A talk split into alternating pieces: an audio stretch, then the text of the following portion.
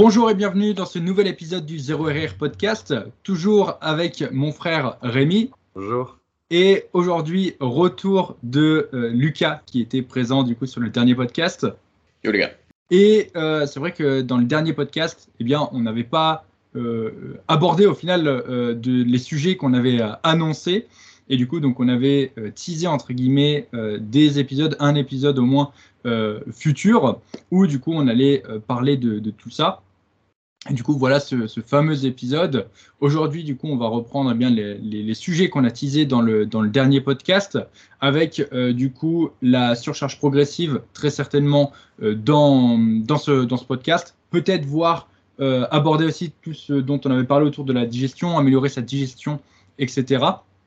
Mais là, peut-être que je m'avance un peu et en fonction de combien, combien de temps on, dure déjà sur la surcharge progressive et euh, comment on creuse aussi le, sujet, parce qu'il y a toujours euh, pas mal de, choses à dire. On verra si on aborde la question de la digestion ou pas, sachant qu'il y a d'autres thèmes aussi dont on avait parlé dans l'épisode précédent, euh, qu'on abordera très certainement dans d'autres épisodes. Mais avant ça, du coup, on va essayer de rester à peu près dans les clous du, podcast et euh, du coup faire un peu euh, le suivre nos rituels tout simplement avec le retour sur nos semaines et euh, du coup donc les, idées de, repas qui sont un peu qui font partie de, l'intro on va dire du podcast depuis depuis le début maintenant quasiment. Et du coup on va commencer avec Lucas Lucas, euh, fais-nous un petit retour. Alors, ça peut être un retour sur ta semaine ou un petit retour sur ce qui s'est passé depuis le dernier podcast. Le but, tu sais, c'est d'expliquer un peu certaines choses et parfois, euh, il t'arrive des choses dans ta vie euh, dont tu peux tirer certaines, certaines morales, on va dire, qui peuvent aider les gens. Et le but, voilà, c'est ça, c'est de, tirer quelques petites conclusions sur, sur ce qui a pu t'arriver. ouais, commençons. Euh, déjà, bonjour à tous, ça me fait plaisir de vous retrouver. Merci pour vos retours euh, sous le dernier podcast. Ça faisait vraiment euh, très plaisir de vous lire et d'entendre que vous avez apprécié la, conversation qu'on a eue tous les trois. alors, du coup, le retour sur semaine, excusez-moi, il faut juste que je me lance. le retour sur semaine et le retour sur diète. ça me fait penser au, ça me fait penser au vermicelle de riz. On va venir à la digestion plus tard. Et les vermicelles de riz, elles m'ont, euh, un peu euh, amené une option euh, très séduisante dans ma, dans ma diète. on, a, l'impression que je parle de ça comme si j'avais découvert comment sauver la planète, mais quand vous savez la, vous savez la place que prend la nutrition et le choix alimentaire et les conséquences de ces choix sur notre pratique et notre physique, quand on trouve un truc, euh, on le prend super au sérieux, quoi. Et c'est pour ça qu'on a l'impression que je suis en train de, partager un secret euh, qui n'est pas un secret. Donc, ouais, je suis rentré en Angleterre euh, pendant quelques jours.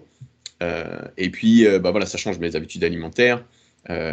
qui étaient déjà changées, bouleversées parce que j'étais en France, enfin bref. Et j'avais pu ma farine de riz. La dernière fois, on avait parlé de la farine de riz, je sais même plus. non, non, on n'a pas parlé. D'accord, bah, j'avais déjà. D'ailleurs, je peux faire un, un premier premier passage là-dessus, j'avais trouvé la farine de riz grâce à toi, Denis. Je crois que je, te l'avais dit. J'avais vu un de tes, mm. Euh, TikTok, je crois, où euh, tu parlais du fait d'utiliser la farine de riz euh, si jamais on n'avait pas accès ou pas du tout de, crème de riz, tu vois. Et donc j'avais commandé de la farine de riz, je me suis mis à faire des, pancakes, hein, sans surprise pour ceux qui me connaissent, et je mangeais du coup quasiment des pancakes tous les jours, vraiment tous les jours. suite à ça, je mangeais des burritos. Donc j'ai fait des recettes d'anabolique burrito. on n'en a pas parlé probablement, et peut-être que je le partage, c'est pas si intéressant que ça. Bref, je fais des super burritos et euh, je suis, je suis rentré en Angleterre et voilà, ces habitudes étaient un peu bouleversées. Tu vois, j'avais plus mon, même si ça se trouvait dans les, dans les magasins et tout, je suis rentré, il y avait plus rien et tout. Euh, et j'avais plus mon, j'avais plus mon riz, tu vois, j'avais plus ma farine de riz, j'avais plus euh, mon lait coco, même si on a là-bas bien sûr. et je me suis dit merde, je fais quoi? Et puis tout d'un coup. voilà, je vais à Morrison là-bas, qui est un peu, je sais pas moi, Carrefour, on va dire. Et puis, je trouve un, un mix préparé euh, saveur orientale, euh, je sais pas, je dis des bêtises, hein, mais avec des, pieds de je sais pas quoi, enfin des pieds, bref, des pouces de je sais pas quoi, un mix et tu vois, et il y a des fermicelles de riz, tu vois. Et je le mange euh, juste en me disant, ah tiens, c'est cool, ce mix préparé, tout va bien. Et en le mangeant, je me dis, attends, il y, a deux, jours, j'ai eu une discussion sur les pâtes et sur le fait que bah, voilà, faut tirer un trait sur les, enfin, faut que je tire un trait sur les pâtes parce que le gluten, c'est vraiment en train de me fumer la vie depuis deux ans. Et là, je suis en train de manger des pâtes. Et pourquoi je disais qu'il fallait tirer un trait alors que ça existe Les pâtes de riz, les vermicelles. de riz. Et voilà, c'était un peu la révélation. Donc, euh, ouais, j'avoue, c'est ridicule quand j'en parle comme ça. On dirait que c'est un truc super sérieux, mais pour moi, c'était en mode, c'est une option de fou. Je vais peut-être pouvoir manger ça tous les jours sans jamais me lasser et sans que ça flingue mon estomac. Sachant que pour la pour l'histoire, euh, j'ai eu l'estomac flingué pendant, mais euh, vraiment flingué. Donc ballonné, genre, et je disais, j'avais fait cette, je vous cite, hein, je savais même plus si j'étais ballonné ou gras tellement mon ventre était genre gros, tu vois. Moi, j'étais aussi un peu gras, ce qui ne m'aidait pas à, vraiment discerner euh, les deux, mais bref. Euh, et donc, du coup, trouver, chaque, euh, trouver des options comme ça, pour moi, ça, change, ça change tout. je suis émerveillé par le fait que je peux manger ça tous les jours sans conséquence, parce que j'en suis vraiment arrivé là, je me suis fait victimiser par le gluten, tu vois. Donc, donc voilà, c'est un peu ça le truc. j'ai trouvé les vermicelles de riz et j'en ai mangé absolument tous les jours où j'étais en Angleterre. Et puis Clémentine, du coup, ma copine, a mangé absolument tous les jours. On a tous les deux surkiffé et maintenant bah, j'en mange régulièrement et, euh, je vais aller faire un euh, petit tour euh, sur, Paris pour essayer d'en trouver chez un grossiste et acheter un sac de je sais pas 25 kilos et puis on mangeait tous les jours s'il faut quoi. Et puis maintenant en option j'ai farine de riz, je vais avoir la crème de riz Nutrimuscle qui arrive, maintenant c'est plus un secret. Euh, il va y avoir les vermicelles de riz, je peux faire des mhm. pancakes, j'ai la farine de patate douce de Nutrimuscle aussi. Je fais des mix entre la farine de riz et la farine de patate douce pour pas avoir trop de fibres, pour pas que ça me flingue le ventre non plus, parce que trop de fibres c'est un truc qui me défonce le ventre. Euh, il y a la farine de châtaigne. Enfin bref, maintenant, pendant que les carbs étaient une, les glucides étaient une interrogation pendant c'est pas dans ce sens-là que je veux le dire, mais euh, attendez, je vais écrire ça. Pendant que les, mes sources de glucides étaient une interrogation pendant un, quelques temps, parce que j'étais un peu bouleversé de passer du 100% euh, gluten où j'en ai rien à foutre à bah non, si j'en mange, bah, je ressemble à, rien selon mes critères. Et j'ai un peu perdu, tu vois. Et du coup, bah, grâce à Denis, j'avais trouvé la farine de riz, mais du coup, je mangeais que ça. C'est quand même un, bot, tu vois, un robot. Et maintenant, j'ai plus en plus d'options qui arrivent. Et vous, vous connaissez l'importance des, des, carbs pour, euh, les bodybuilders, c'est notre meilleur ami. officiellement, les, carbs sont le meilleur ami du bodybuilder. Donc, euh, bah, j'ai trouvé, trouvé des nouveaux potes. J'ai trouvé des nouveaux potes et euh, on mange ensemble tous les jours, c'est génial. Et voilà, c'est un peu, un peu l'histoire pour le coup de le retour sur, on va dire le mois, parce que ça doit faire peut-être trois, semaines peut-être qu'on a enregistré. C'est un peu passé tout ça. Et je suis, très content, comme vous pouvez le voir comme un gosse, comme, un gosse, quoi, qui, a trouvé un truc, un, nouveau truc, un nouveau jouet, tu vois. Parce que c'est mon quotidien maintenant. Et ouais, c'est cool. Voilà. C'est quand tu débloques, tu sais, des, des, nouveaux plats, des trucs comme ça. C'est là, oh, c'est trop bien, ça se fait rapidement, c'est bon, euh, c'est facile, je le digère bien. C'est vrai que c'est génial. Et comme tu dis, en fait, c'est comme si voilà, tu avais ajouté, euh, on va dire, une option supplémentaire à ta collection que tu avais déjà. Et là, je pense que avec tout ce que tu as dit, euh, en aliment, du coup, farine patate douce, farine de riz, la crème de riz, etc., je pense que tu as quand même un bon arsenal et que tu peux euh, varier euh, assez, assez facilement sans, sans, problème. Surtout que souvent, tu sais, c'est juste la, la, forme qui compte. Quand tu as des pâtes de riz, du vermicelle de riz, tu sais, tu peux faire ça avec de la purée de tomate et de la viande, ça te fait une bolo. Tu peux te faire ça avec de la crème et du poulet, ça te fait une espèce de carbonara revisité. Donc c'est sûr que là, ça vient de t'ouvrir, on va dire, des possibilités infinies. carrément. C'est oui. Enfin, je ne vais pas revenir dessus, mais pour moi, c'était super important et du coup, je suis, je suis extrêmement content, euh, super satisfait et c'est quoi presque un peu serein. Genre maintenant, euh, c'est bon, c'est bon, je suis prêt, je suis, prêt à affronter la vie à nouveau, tu vois. J'ai plus de questions à me poser. Parce que littéralement, en fait, quand tu es bodybuilder, tu peux pas te poser ces questions, t'as pas le temps. Enfin, quand tu es bodybuilder, non, quoi. T'as pas le temps de se poser des questions tout court, peu importe ton activité, tu vois. Mais euh, pourtant, c'est un sujet qui est euh, omniprésent et qui est là très, très, très, très, très, très, euh, qui prend beaucoup de place dans ton quotidien. Qu'est-ce que je veux manger? Est-ce que c'est prêt Est-ce que ça prend du temps? Est-ce que je pourrais manger ça? Est-ce que je pourrais digérer ça? Est-ce que c'est suffisamment loin de mon entraînement? Est-ce que c'est suffisamment proche de mon entraînement? Tous ces trucs, as envie, tu travailles tôt dessus sur ces sujets quand tu commences la musculation, et après, tu n'as plus envie de te les poser ces questions. Genre, c'est la routine, tu vois. Et, donc, du coup, elle était bouleversée. Et maintenant qu'elle est stable à nouveau, bah, je me sens. Euh, je sens serein. Tu vois, on, va manger dehors. Je peux pas manger de pizza et tout, etc. Viens, on se fait un. Euh, attends, ce que je vais dire des bêtises. Euh, un thaïlandais, un restaurant thaïlandais ou un truc. Bref, un truc avec. Euh, pas de blé, quoi. Du riz, quelque part. Ça se trouve, tu vois. donc, t'as pas besoin d'être bloqué à l'idée de sortir parce que tout d'un coup, le blé, ça te cancérise la vie. Non, tu as, trouvé cette option, tu peux aller manger un poké, euh, un pokéball, hein, tu peux aller manger du riz, je sais pas quoi. Mm. Et ça, bah, ouais, tu vois, c'est ce genre de, truc que tu découvres, comprends et qui te, ouais, qui te fluidifie un peu ton, ton quotidien. Tu peur de rien. en, ce qui concerne la nutrition, bien sûr. Et tu découvres tes options sans que ça ait un impact négatif sur le physique. Et puis, voilà, on pourrait en parler longuement aussi, mais je peux manger. Je, rentre rapidement dans le sujet, vous inquiétez pas. Je peux manger du blé, c'est pas un problème. c'est juste qu'il faut que. C'est un, un, pacte avec le diable. Je, peux, je peux aller chez Big Mama, super resto, chaîne de resto à Paris, italien. Je peux manger une pizza avec une pâte qui est épaisse comme ça. C'est pas un souci.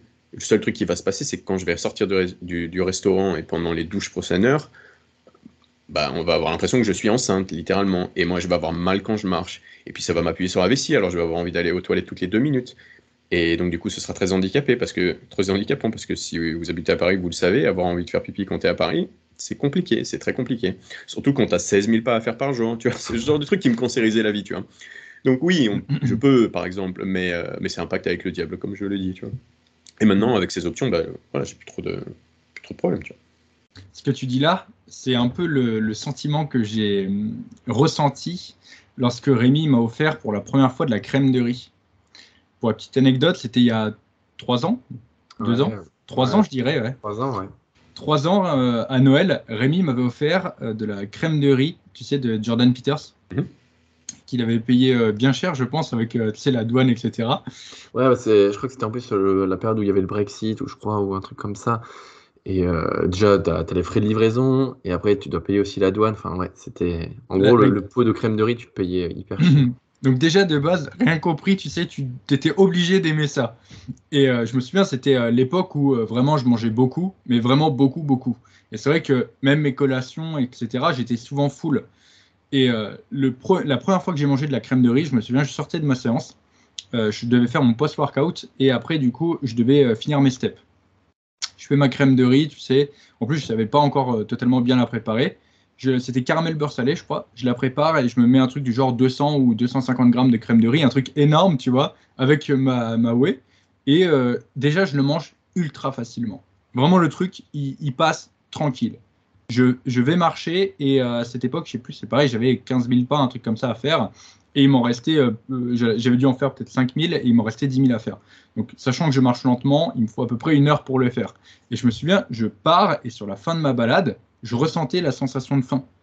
Tu sais, le truc que euh, j'avais plus depuis hyper longtemps. Mais là, j'avais eu toutes mes calories, je l'avais mangé hyper facilement avec la crème de riz. Et en plus de ça, je savais que mon repas du soir, je l'attendais avec impatience parce qu'en fait, je l'avais hyper bien digéré et que j'avais j'avais aucun problème. Et qu'est-ce qu'on a décidé de faire après, Denis? Et oui, quand on a fini, on a acheté un, pot de 25 kg de, crème de riz. C'est pas un, pot, c'est un, sac. Tu sais, comme les sacs, comme les sacs Nutrimuscle.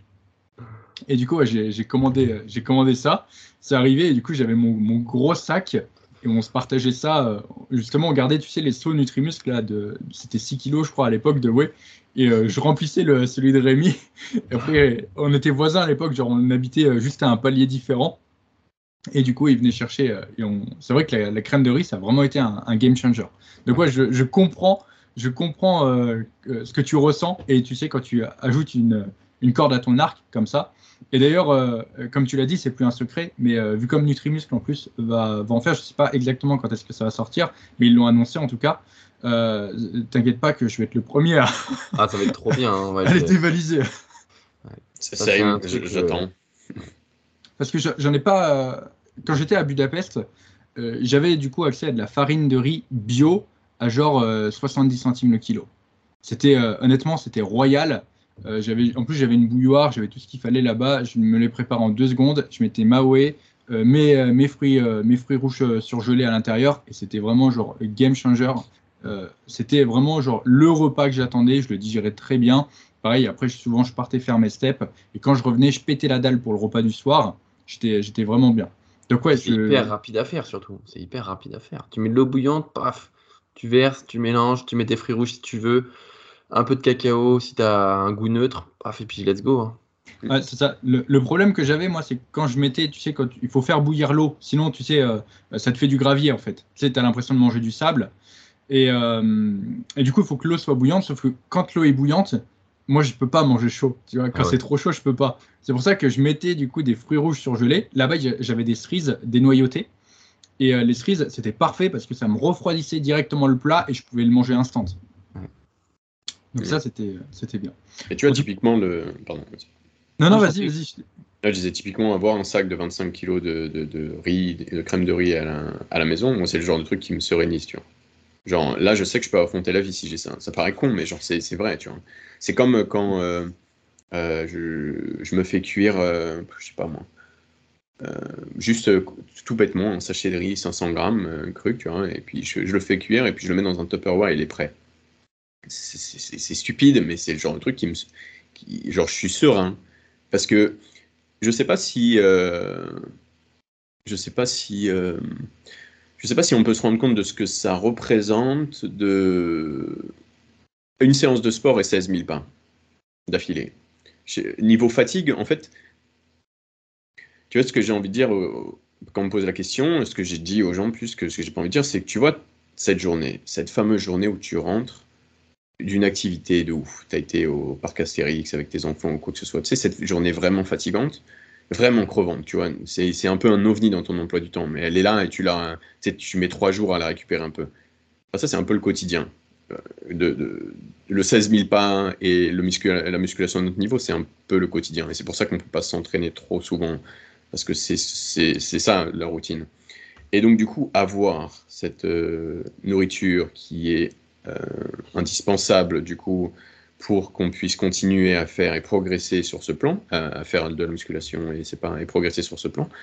Euh, qu'elle soit prête, je voulais dire, c'est super important. Et c'est pour ça que je parle de seréniser, tu vois. Quand je, je cuis euh, pour trois jours et que je sais que c'est prêt, genre, je me, sens, je me sens bien. Quand je sais que je vais rentrer, tu sais, je me suis pas organisé ou alors j'ai eu des consultations toute la journée, j'ai pas eu le temps de préparer pour les trois jours quand je, je, pars m'entraîner avec Antoine, je fais 16 000 pas, on fait notre séance, on filme, j'édite sur le chemin, blablabla. Bla, bla, bla, je rentre littéralement au bout de ma vie, parce qu'à chaque fois c'est comme ça tous les jours, hein, vers 16 heures environ. Euh, c'est pour ça que je dis que je suis obligé de me mettre dans le noir, parce que je suis littéralement au bout de ma vie 4 jours sur 7. Quoi. Et que je dois cuisiner du lait coco, par exemple, parce que c'est un peu le seul truc que, j'ai quand, quand je fais pas les, pancakes ou autre. Euh, c'est un, ça fait vraiment problème de riche, mais c'est un, un très, très, très gros inconfort. Vraiment, vraiment, vraiment, vraiment inconfort. Devoir attendre environ 30 minutes avant de manger, alors que ça fait 4 heures, 5 heures que tu es dehors sans break, avec un entraînement complètement de, de, fou, en fait, complètement stupide, un truc que jamais quelqu'un devrait se prendre ça dans la tête, plus les 16 000 bains, ah, c'est dur, tu vois. Et du coup, bah, avoir, euh, imaginons, voilà, c'est là où je voulais en venir, imaginons avoir les 25 grammes de, de crème de riz. Euh, bah, moi, c'est le genre de truc qui me ferait euh, sentir euh, un, peu invincible en fait. Parce qu'un des, un des inconforts de la journée, même si ça fait à nouveau très problème de riche, j'en suis bien conscient euh, pour les auditeurs, c'est justement ce, ça, cette, euh, je, redoute un petit peu ce retour. Moi. Et c'est le, le, cap des 13 000, 16 000, enfin le cap des 13 000 du coup, pour aller jusqu'à 16 000 et pour arriver chez moi, il est, il est brutal. Vraiment tous les jours, je le trouve brutal. Et, avec les avec l'été qui arrive, il va l'être encore plus. Mm. Donc, euh, tu vois, avoir, cette, euh, avoir ça à la maison, euh, c'est juste ça sérénise, en fait, tout simplement. Et tu vois, quand, quand je m'écoute, là, depuis, depuis le début de la conversation, je dis ça. Et je sais qu'il y en a qui vont se reconnaître parfaitement et qui vont totalement choper la vibe de ma discussion, mais je me rends compte à quel point ça peut être puéril. Puéril, j'arrive pas à le dire. Puéril ouais Ah, bref, il m'a compris, quoi. de l'extérieur. Et c'est pour ça que alors, ces podcasts, ils ont cet avantage et euh, par moment, je comprendrai toujours euh, les incompréhensions par rapport à ce que je peux partager. C'est pour ça que j'arrête pas de dire oui, c'est un problème de riche parce que je sais qu'il y a bien pire dans la vie, tu vois. Mais, euh, mais je, je, comprends qu'on puisse trouver ça ridicule, que tout d'un coup, on a un, gars à la caméra qui se plaint de, de, de, de la faim alors qu'il a accès à toute la nourriture du monde et il n'est pas à la rue et tout, etc. Mais bon, le contexte est là, c'est un podcast de, bodybuilding, on fait un highlight de la nutrition et des galères éventuellement potentielles des bodybuilders pour parler aux bodybuilders. Mais c'est, voilà, j'entends qu'on puisse trouver ça bizarre et peut-être même un peu dérangeant euh, ce, que je, ce que je suis en train de dire depuis, euh, depuis tout à l'heure, sachant que j'ai bien conscience, et puis là je parle de, de moi, j'ai bien conscience qu'il y a pire dans la vie, il y a pire dans le monde, ne vous inquiétez pas. C'est juste les galères du, du bodybuilder qui fait des trucs à l'extrême un peu comme, euh, mm. comme nous quoi. Ça rentre, je pense, dans la case de l'optimisation, tu sais, dont on parlait la dernière fois. Et euh, encore une fois, euh, on n'a pas besoin de ça, mais euh, si on l'a, on optimise et on, et on, sent, on sent beaucoup mieux. Mm. Et, et, du coup, sur ton retour, donc tu as fait ton, ton, petit retour sur ta semaine et en même temps, tu as, réussi à glisser des, idées de repas. tu as réussi à faire les deux en même temps. Moi, je dis bien joué parce que du coup, tu as réussi à faire les, les, deux, les deux en un coup. C'est de l'optimisation, encore une fois. Ouais, c'est de l'optimisation. mon frère, le podcast. Mon, frère, euh, est-ce que du coup, tu peux nous faire toi aussi un petit, un petit retour sur, euh, sur ta semaine et, euh, et, nous expliquer tout ça et, si tu peux optimiser aussi en même temps en peut-être donnant des repas, des idées de repas en même temps. Yes, tout à fait. bah écoute, écoutez, toujours à fond dans mes entraînements. Là, je me suis rendu compte depuis plusieurs rotations sur mes séances pool que j'avais du mal à tenir euh, mes deux gros mouvements de hanche, puisque à chaque séance pool, j'ai euh, soit un bloc pool avec élastique, parce que j'aime bien me mettre euh, du challenge, et dans mon autre séance pool, un, RDL. Et des fois, ma rotation était telle que j'avais les séances qui étaient, mes deux séances pool qui étaient à 5 jours d'écart, et en fait, les deux mouvements de hanche rapprochés étaient trop contraignants et euh, du coup me niquer un petit peu ma récupération. Alors sans, sans, douleur, hein, j'avais pas de douleur dans les lombaires, mais je sentais que c'était plus que contre-productif. Donc là, je vais faire quelques petits changements au niveau de mes séances. Déjà, je vais euh, dégager mes mouvements de hanche de mes séances et, euh, et, les intégrer dans mes séances legs, mais avec moins de. Enfin, déjà, je vais virer le bloc pull parce que c'était vraiment lui le plus énergivore. Je vais garder le RDL et puis après avoir une rotation sur 10 jours cette fois-ci pour celui-ci, pour vraiment être efficace sur le mouvement et, le faire toujours euh, dans, les meilleures capacités, dans mes meilleures capacités. Euh, donc voilà, ça c'est mes petits changements à venir. Donc ça commence dès demain. Et euh, sinon, après côté diète, toujours, toujours, toujours, toujours carré. Là, mes derniers repas, enfin mon dernier repas, euh, ce sont des cuisses de poulet. Alors c'est quelque chose que, je mange régulièrement parce que c'est le combo, euh, j'aime ça, c'est pas cher et euh, c'est rapide à faire. Tu mets ça au four, tu, peux faire autre chose à côté. donc j'aime bien les, les mettre avec du poireau ou là du poivron. C'est ce que j'ai fait la dernière fois. Donc ça, ça s'imbibe et je mets ça avec un peu de riz et ça me fait plusieurs repas. Le petit tip, c'est vraiment c'est c'est de, les mettre assez haut dans le four pour que ça soit bien grillé, que la peau là soit bien croustillante. Et euh, mon autre petit tip, c'est de regarder aussi à la découpe, puisque souvent les, cuisses de poulet, vous pouvez les avoir pour vraiment pas cher. Et quitte à faire les choses bien, prenez-les à la découpe, prenez-les chez votre boucher ou euh, des fois euh, chez, vos, chez votre boucher à l'intérieur de votre Super U ou Carrefour, peu importe. parce que vous pouvez, trouver vous pouvez tomber vraiment sur des, très bonnes, des très bonnes choses, des bons plans. Euh, là, pour le coup, là, je les ai eu à, moins de 5 balles le kilo, alors que ça a été, euh, ça a été découpé et emballé dans la journée. Donc euh, voilà. Voilà le petit tips diète. Ok, bah toi aussi Rémi, tu as optimisé, optimisé ton, ton petit récap. Au final, ouais, tu, tu, tu commençais à avoir des soucis de récupération, de... Ouais, bah clairement, en fait, les mouvements de hanche, c'est des mouvements, du coup, qui vont travailler toute ta chaîne poster aussi bien haute que basse. Donc bah, déjà, tu sais que bah, tu vas récupérer euh, lentement, enfin ça va être beaucoup plus lent, on va dire, en termes de récupération. Et puis je trouvais que euh, j'avais mis, en fait, pour expliquer l'histoire, j'avais mis mes mouvements de hanche dans mes séances pool pour mettre un peu plus de volume aussi sur ma chaîne postérieure basse, mes fessiers, mes ischios, puisque c'était ce que je voulais mettre un peu en avant euh, ces dernières années voilà, dans ma prog. Et là, je trouve que le travail sur les ischios euh, bah, avance bien et, je me dis que je peux espacer un peu et plus mettre autant euh, de, mouvements dédiés à, ça. Bon, après, j'ai bien sûr toujours mes exercices d'isolation euh, voilà, qui ne me quittent pas et ceux-là, je les, adore. Et ils sont bien moins taxants, même s'ils ils me butent bien, bien assez. Mais voilà, vraiment, c'était le, le bloc pool qui était trop contraignant, beaucoup d'installations en plus. Et puis surtout, bah, il, me, il me flinguait, il me flinguait clairement. Ok, Intéressant. Ça, je pense que ça rejoint aussi un peu ce qu'on a dit dans les précédents épisodes sur la récupération et le fait que bah, il faut euh, être frais euh, quand tu arrives sur tes séances. Euh, si tu sens que tu arrives en, étant un peu déboîté ou en n'ayant pas complètement récupéré, au final, si tu fais la, balance bénéfice-risque, eh bien il y a plus de risques que de bénéfices bah, dans, ta progression. Et puis c'est toujours pareil, si tu veux, le, dos c'est quand même assez fragile. Bon, Lucas me rejoindra là-dessus. C'est vrai que les lombaires, Bon, euh, une douleur lombaire, ça peut vraiment flinguer les entraînements qui suivent euh, après votre séance pool. Donc, euh, si vous voulez vraiment bien faire les choses, écoutez-vous, surtout quand vous avez des petites gênes au niveau du bas du dos. Cherchez pas voilà, le diable. Vous savez très bien que sur un roumain, un bloc pool ou tout gros mouvement de hanche, votre facteur limitant, ça sera jamais vos ischios, vos fessiers, ça sera toujours votre gainage, votre long, vos lombaires qui, craqueront en premier. Donc voilà, il faut vous arrêter au moment où vous sentez que ben, vous n'avez plus cette fixation nécessaire pour bien faire le mouvement. Et, euh, et voilà. Hmm. Intéressant. T'as d'autres choses à ajouter, mon frère, ou pas? Non, non, non. Et toi, de deux? Raconte-nous un petit peu tes dernières semaines. Euh, alors, je pense que je vais parler de quelque chose dont j'ai pas euh, parlé euh, ni sur les réseaux ni du coup dans le podcast pour le moment, mais j'ai envie de dire les, les, gens qui écoutent le podcast font partie de l'élite, du coup ils, méritent un peu de savoir.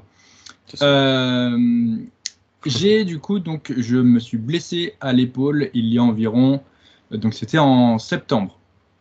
Ah, c'était en septembre, ce qui signifie que du coup donc j'ai pas fait un mouvement de poussée depuis euh, septembre. C'est pour ça que souvent, donc sur mes, sur mes stories Insta, sur même mon, contenu Instagram, euh, vous regardez, ça s'oriente surtout autour des jambes et du dos, parce qu'au final, c'est les seuls trucs que, que je peux encore faire. Et euh, alors pourquoi je parle de ça? Tout simplement parce que, eh bien, depuis septembre, ça commence, ça fait quasiment sept mois au final que j'ai pas fait un mouvement de, de poussée. Et pourquoi j'en parle aujourd'hui? Tout simplement parce qu'aujourd'hui, il commence à y avoir des améliorations il commence à y avoir des améliorations. J'ai euh, quasiment récupéré toute ma mobilité au niveau de, l'épaule. Alors je pense que euh, cette, euh, cette, blessure à l'épaule, j'en parlerai un peu plus en détail. Je pense que pourquoi pas, ça pourrait être une idée de, première vidéo YouTube, donc sur un long format, tellement il y a de choses à, à, dire et à expliquer derrière.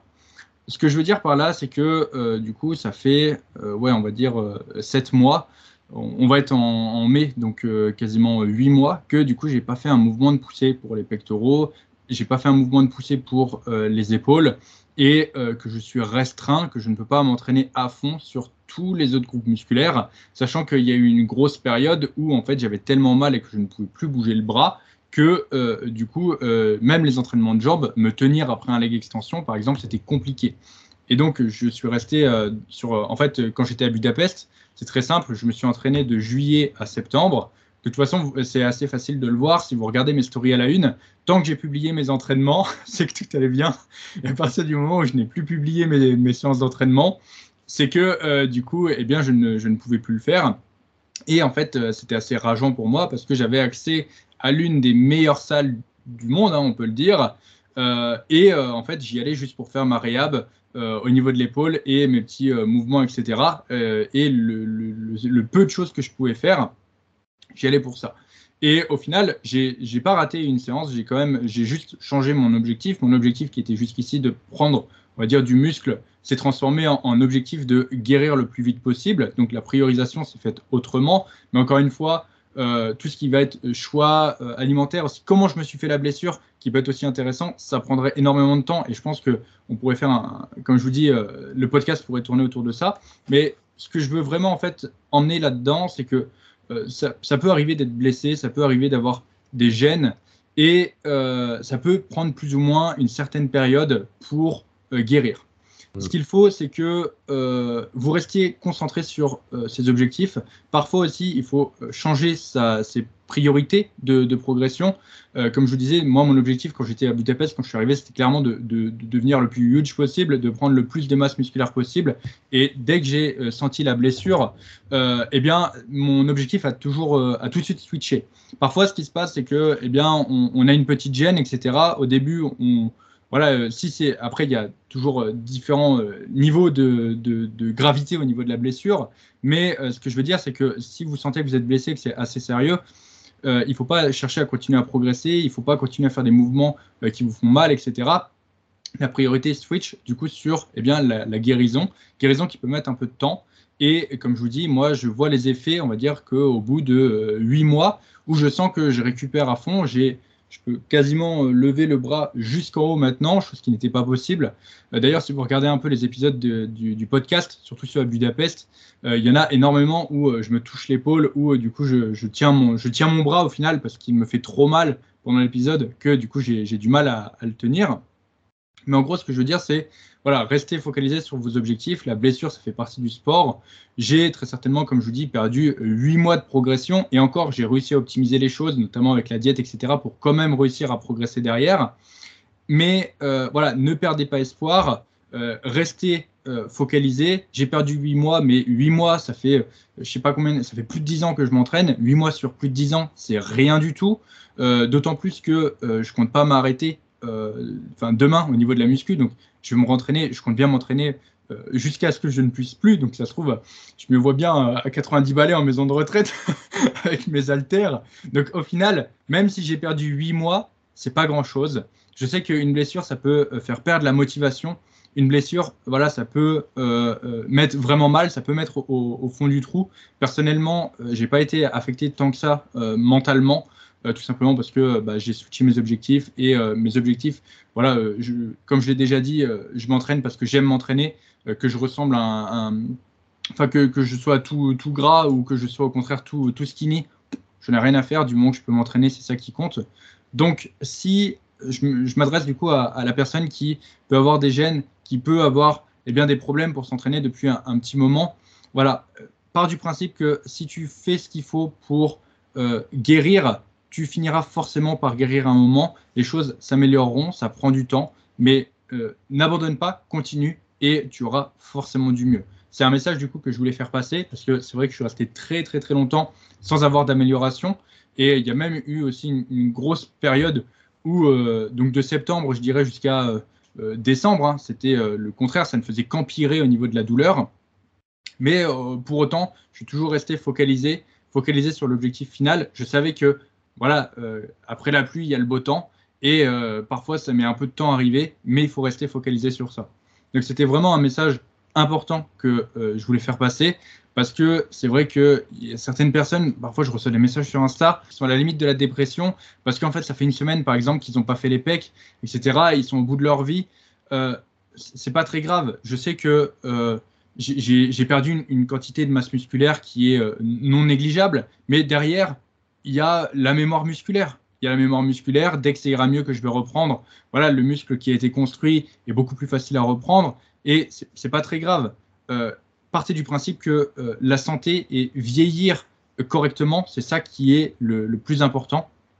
Donc, si vous avez des petites gènes, si vous avez des blessures, euh, faites-en la priorité pour guérir dessus. Je sais que la plupart des gens laissent traîner. honnêtement, on est en, France, hein, ça coûte rien de faire des, examens, etc on, a la possibilité de faire ça. On peut euh, consulter des, professionnels pour, pour nous prendre en charge, etc. Je l'ai bien vu quand j'étais à Budapest, euh, c'était complètement différent et c'était une galère euh, pas possible pour du coup pouvoir voir des professionnels. Et alors qu'en France, on va dire c'est beaucoup plus simple. Donc honnêtement, voilà, ne restez pas passif si vous avez des, des blessures ou autres.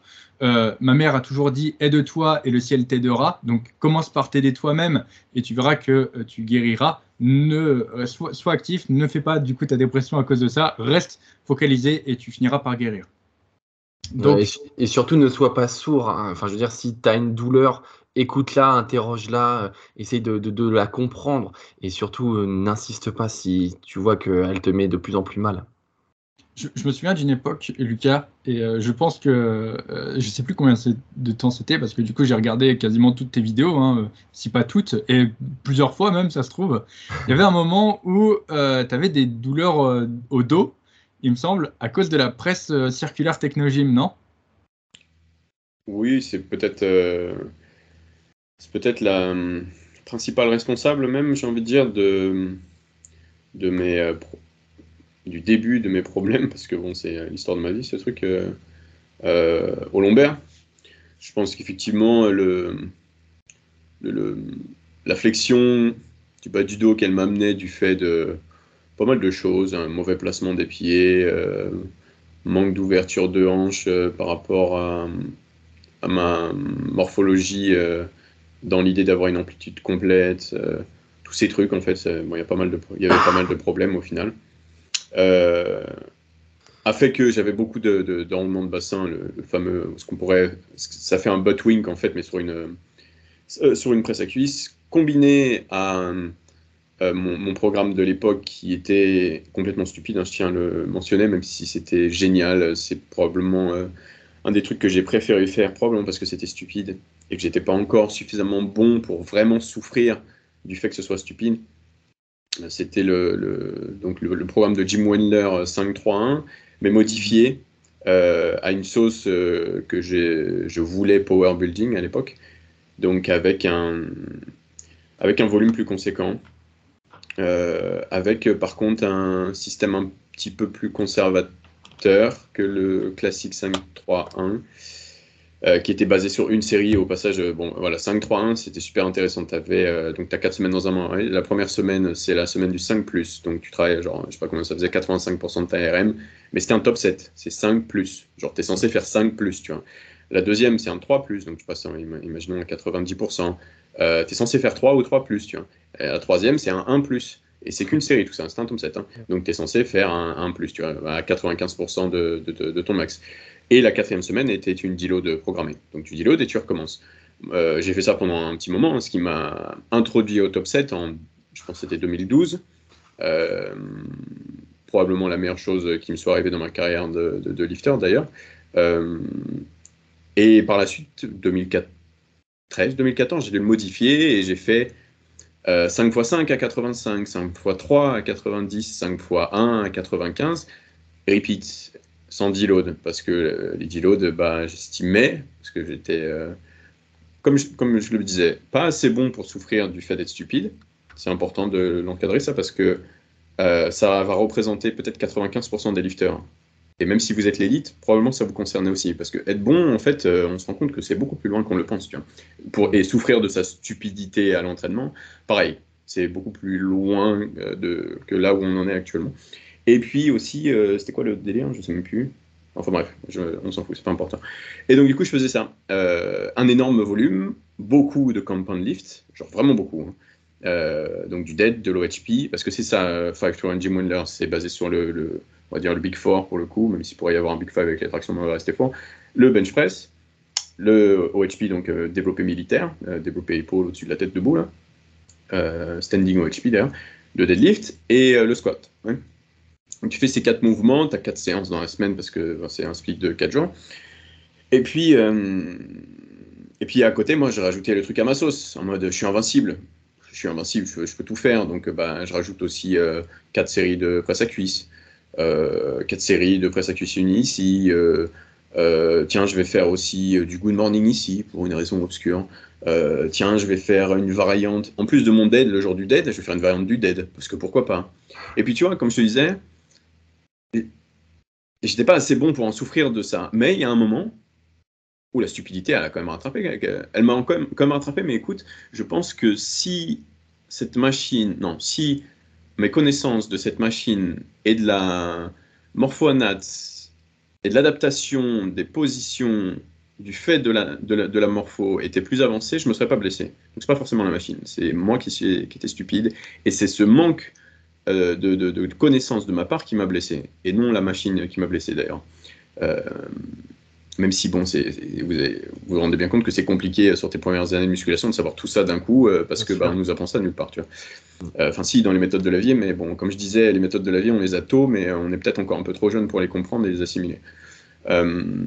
et, et puis, donc oui, effectivement, sur cette presse à cuisse circulaire de Technogym qui est dans tous les fitness parks de France, je pense, euh, c'est probablement là que je me suis snappé le, bas du dos, que j'ai commencé à faire sortir un peu le, noyau du disque, tu vois. Et, euh, et puis après, ça devait être. Euh, je sais pas. Je sais rien parce que tu sais, je vous ai raconté comment je, me suis réellement blessé. Parce que je me suis pas blessé sur un press je me suis pas blessé sur un squat ou un deadlift. Mhm. Mais en, en dehors de la salle, en dehors de la salle, non? Ouais, ouais. Je sais pas si, je sais pas si tu te souviens de cette ref. Après, c'est un truc vachement niche, hein, mais je me suis blessé dans mon garage, enfin chez mes parents à l'époque. Euh, en ramassant une panière qui avait du linge, euh, enfin il y avait du linge sur la panière, mais en fait c'était une panière remplie de livres avec euh, un drap dessus. Ça je ne le savais pas. Et donc du coup bah, je l'ai ramassé bah, à l'arrache, tu vois. Vous le savez bien, dès qu'on a les, quadriceps courbaturés, une flexion, c'est inimaginable. Bah, du coup, bah, tu fais tout, euh, bah, les hanches hautes, on dirait que tu fais un soulevé de terre, j'ai entendu à chaque fois que tu fais un mouvement. Mais euh, il n'était pas censé avoir une force qui venait m'arrondir le dos. Et puis, il y a eu une force qui est venue m'arrondir le dos. Et, euh, et le reste, c'est l'histoire, comme on dit. Donc, mais je pense que quand même, le plus gros élément snapper qui m'a fait mal au dos, tu vois, enfin, qui qui a contribué, je ne sais pas si c'est contribué que je cherche, mais à me faire mal au dos, c'était effectivement euh, sur cette presse. Mais c'est important, euh, à, nouveau, de ne pas euh, se focaliser sur la presse, mais sur mon absence de connaissance quant à la position idéale que j'aurais dû adopter par rapport à ma morphologie avec l'objectif d'amplitude que j'avais. Ouais, c'est compliqué la musculation, hein, je, sais, je sais, je sais, mais, mais voilà, voilà l'histoire, la réelle histoire. C'est vrai que souvent, quand tu, quand tu parles un peu des, des, blessures des gens, etc., c'est rarement à la salle de sport que ça arrive. Alors, ça, ça, peut arriver à la salle, tu vois, on en voit, on voit beaucoup de, vidéos, par exemple, de mecs voilà, qui font des max, des trucs comme ça, un développé couché, avec Thor, là, il n'y a pas longtemps, etc. Arrête. Euh, Thor, Thor, et ses bras longs avec, euh, avec son pec. Bref. Et, euh, et en fait, euh, c'est souvent, par contre, euh, alors c'est plus quand tu parles avec les gens autour de toi, que tu te rends compte que, ouais, ils se blessent toujours, c'est toujours en dehors de la salle que tu, que tu te blesses. C'est jamais, euh, c'est jamais à, l'entraînement. Souvent, je pense que tu tues à l'entraînement et tu te finis en dehors. c'est ça, parce qu'en fait, faut être sérieux. Je pense qu'on se ment un peu quand on dit qu'on se blesse pas à l'entraînement. C'est juste qu'on accumule tellement de fatigue et tellement de gêne à, à la muscu qu'on ne veut pas l'accuser, en fait. C'est pas dans la salle, disons. Comment? Ouais. C'est pas dans la salle, disons. Voilà. je comprends, je comprends vos deux, euh, je comprends vos deux, vos deux points de vue, c'est sûr. Euh, le, plus gros facteur, c'est l'entraînement, mais c'est pas dans la salle. Donc euh, effectivement, on se dit, hmm, c'est pas ma technique au deadlift, c'est la panière de linge. Ça. Et on se ouais, non, j'avoue, non, c'est sûr. C'est exactement ça. Mais, pour, pour parler un peu de, de mon épaule, pour, y revenir, euh, c'est vrai que en fait, moi, l'élément déclencheur de mon épaule, c'était le, manque de récupération globale en fait sur, euh, sur cette zone. En fait, ce qui me fait le, plus mal, c'est quand je travaille sur mon PC. Et quand je suis parti à Budapest, c'était très simple. Euh, c'était 6h, 23h tous les jours sur le PC. hormis du coup les, entraînements, mais du coup, quand, quand je vais à l'entraînement, bah, l'épaule, elle, elle, prend aussi. Et en fait, c'est très simple. Quand je m'entraîne pas et que je travaille pas, je marche et quand je marche, eh bien, je réponds à, mes, à mes, suivis ou aux personnes sur Instagram. Et du coup, souvent, j'ai le, téléphone comme ça. Et du coup, mon épaule aussi est sous tension. Mm. Ce qui fait qu'au final, mon épaule était tout le temps sollicitée. Et euh, il y a un moment où elle m'a dit, euh, bah, fuck, quoi. Mais ça m'a pas, ça m'a pas pété d'un coup. C'est euh, en gros, du coup, donc, bah, quand, quand Rémi est venu à, Budapest, c'est là où, où, ça a été l'élément déclencheur. J'avais en fait, plus mal, ouais. C'est ça. J'avais en fait des amis qui venaient avant Rémi et après Rémi venait derrière.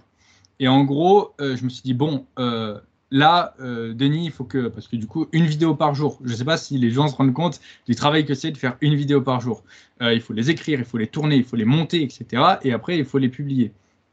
Et donc là, je savais qu'il fallait au moins que je fasse une vingtaine de vidéos d'avance sur, euh, sur deux semaines. En plus, du coup, des, euh, des, vidéos que je devais publier sur ces deux semaines.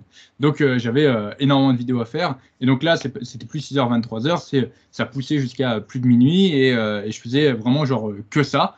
Et tant que j'étais dans le mood, j'avais pas mal. Et à partir du moment où je me suis dit, c'est bon, que mes amis sont, sont arrivés, c'est là où en fait la douleur a commencé à arriver.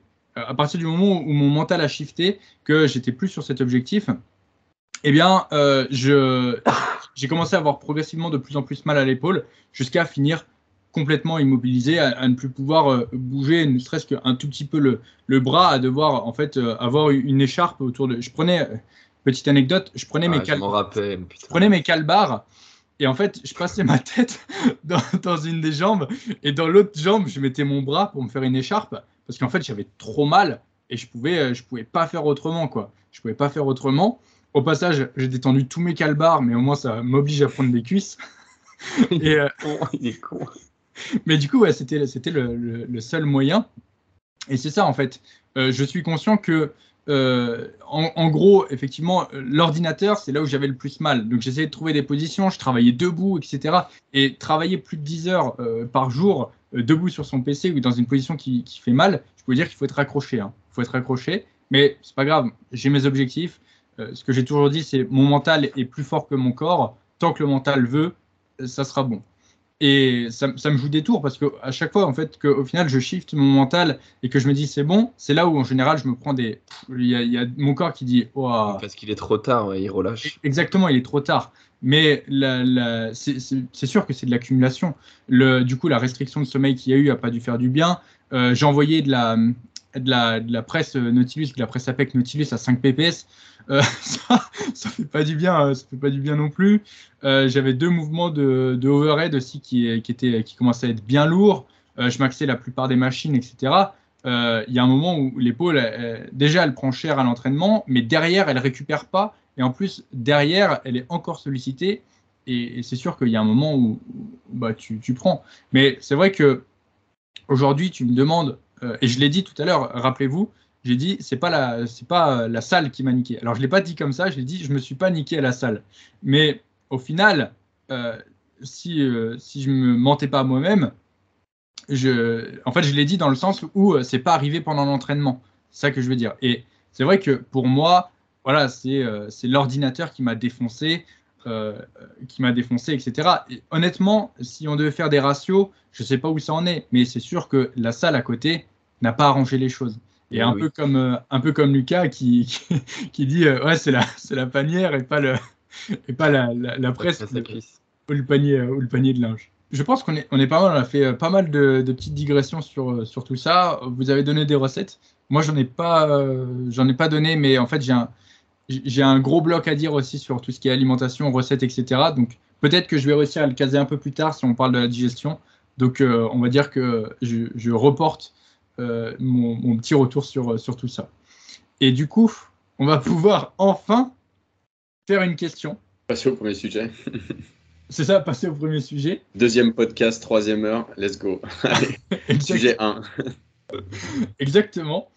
Euh, et parler de la surcharge progressive et du coup de notre point de vue qu'on a sur la surcharge progressive. Parce que aujourd'hui, en fait, quand on dit tu veux prendre du muscle, applique la surcharge progressive la surcharge progressive va te faire prendre du muscle. Et c'est vrai que euh, c'est une discussion qu'on avait commencé à avoir, euh, Lucas, euh, quand on s'échauffait pour la vidéo du coup de Nutrimuscle sur les tapis. Là. On avait dit d'ailleurs 5, minutes, 5 ou 10 minutes de tapis, on en a fait 30. ah oui, c'est vrai, je me souviens même plus. et, et, on en avait parlé, et au final, en fait, la surcharge progressive, ça peut effectivement être ton meilleur allié pour prendre du muscle, mais ça peut aussi être ton pire ennemi pour prendre du muscle et carrément t'empêcher de prendre du muscle. Et euh, c'est vrai que on n'a que cette euh, version, tu sais, euh, idyllique de la surcharge progressive, en mode, bah voilà, tu augmentes, tu augmentes tes reps, tu augmentes ta charge, tu vas prendre du muscle. Sauf que, eh bien, ça fonctionne pas comme ça. Tout à fait. alors, je pense qu'on a tous des choses à dire sur, sur le sujet. Lucas, vu comme tu es l'invité, je pense qu'on va, te, on va te laisser inaugurer sur, sur ce sujet. Euh, et, puis après, ben, on, rebondira par rapport à, ce que tu as, dit. Euh, donc, euh, bah, merci de merci, merci de me laisser commencer. je vais amener un petit contexte. bon, déjà, c'est un sujet qui est bien sûr très important et je pense qu'on aurait probablement tous les ans besoin de, refaire un topo là-dessus pour des anciens auditeurs ou même des nouveaux auditeurs simplement par l'importance du sujet, mais il y a le fait qu'il n'y a pas si longtemps que ça, peut-être deux semaines, trois semaines, je dis ça depuis tout à l'heure, mais c'est peut-être un mois et demi maintenant, je suis pas perdu la notion du temps. Euh, j'ai fait une j'ai fait une vidéo euh, intitulée euh, comment la je sais, sais plus mais comment la surcharge progressive t'empêche de prendre du muscle un, truc du genre tu vois genre le bon titre YouTube tu vois mais que je pense réellement hein, pour le coup hein.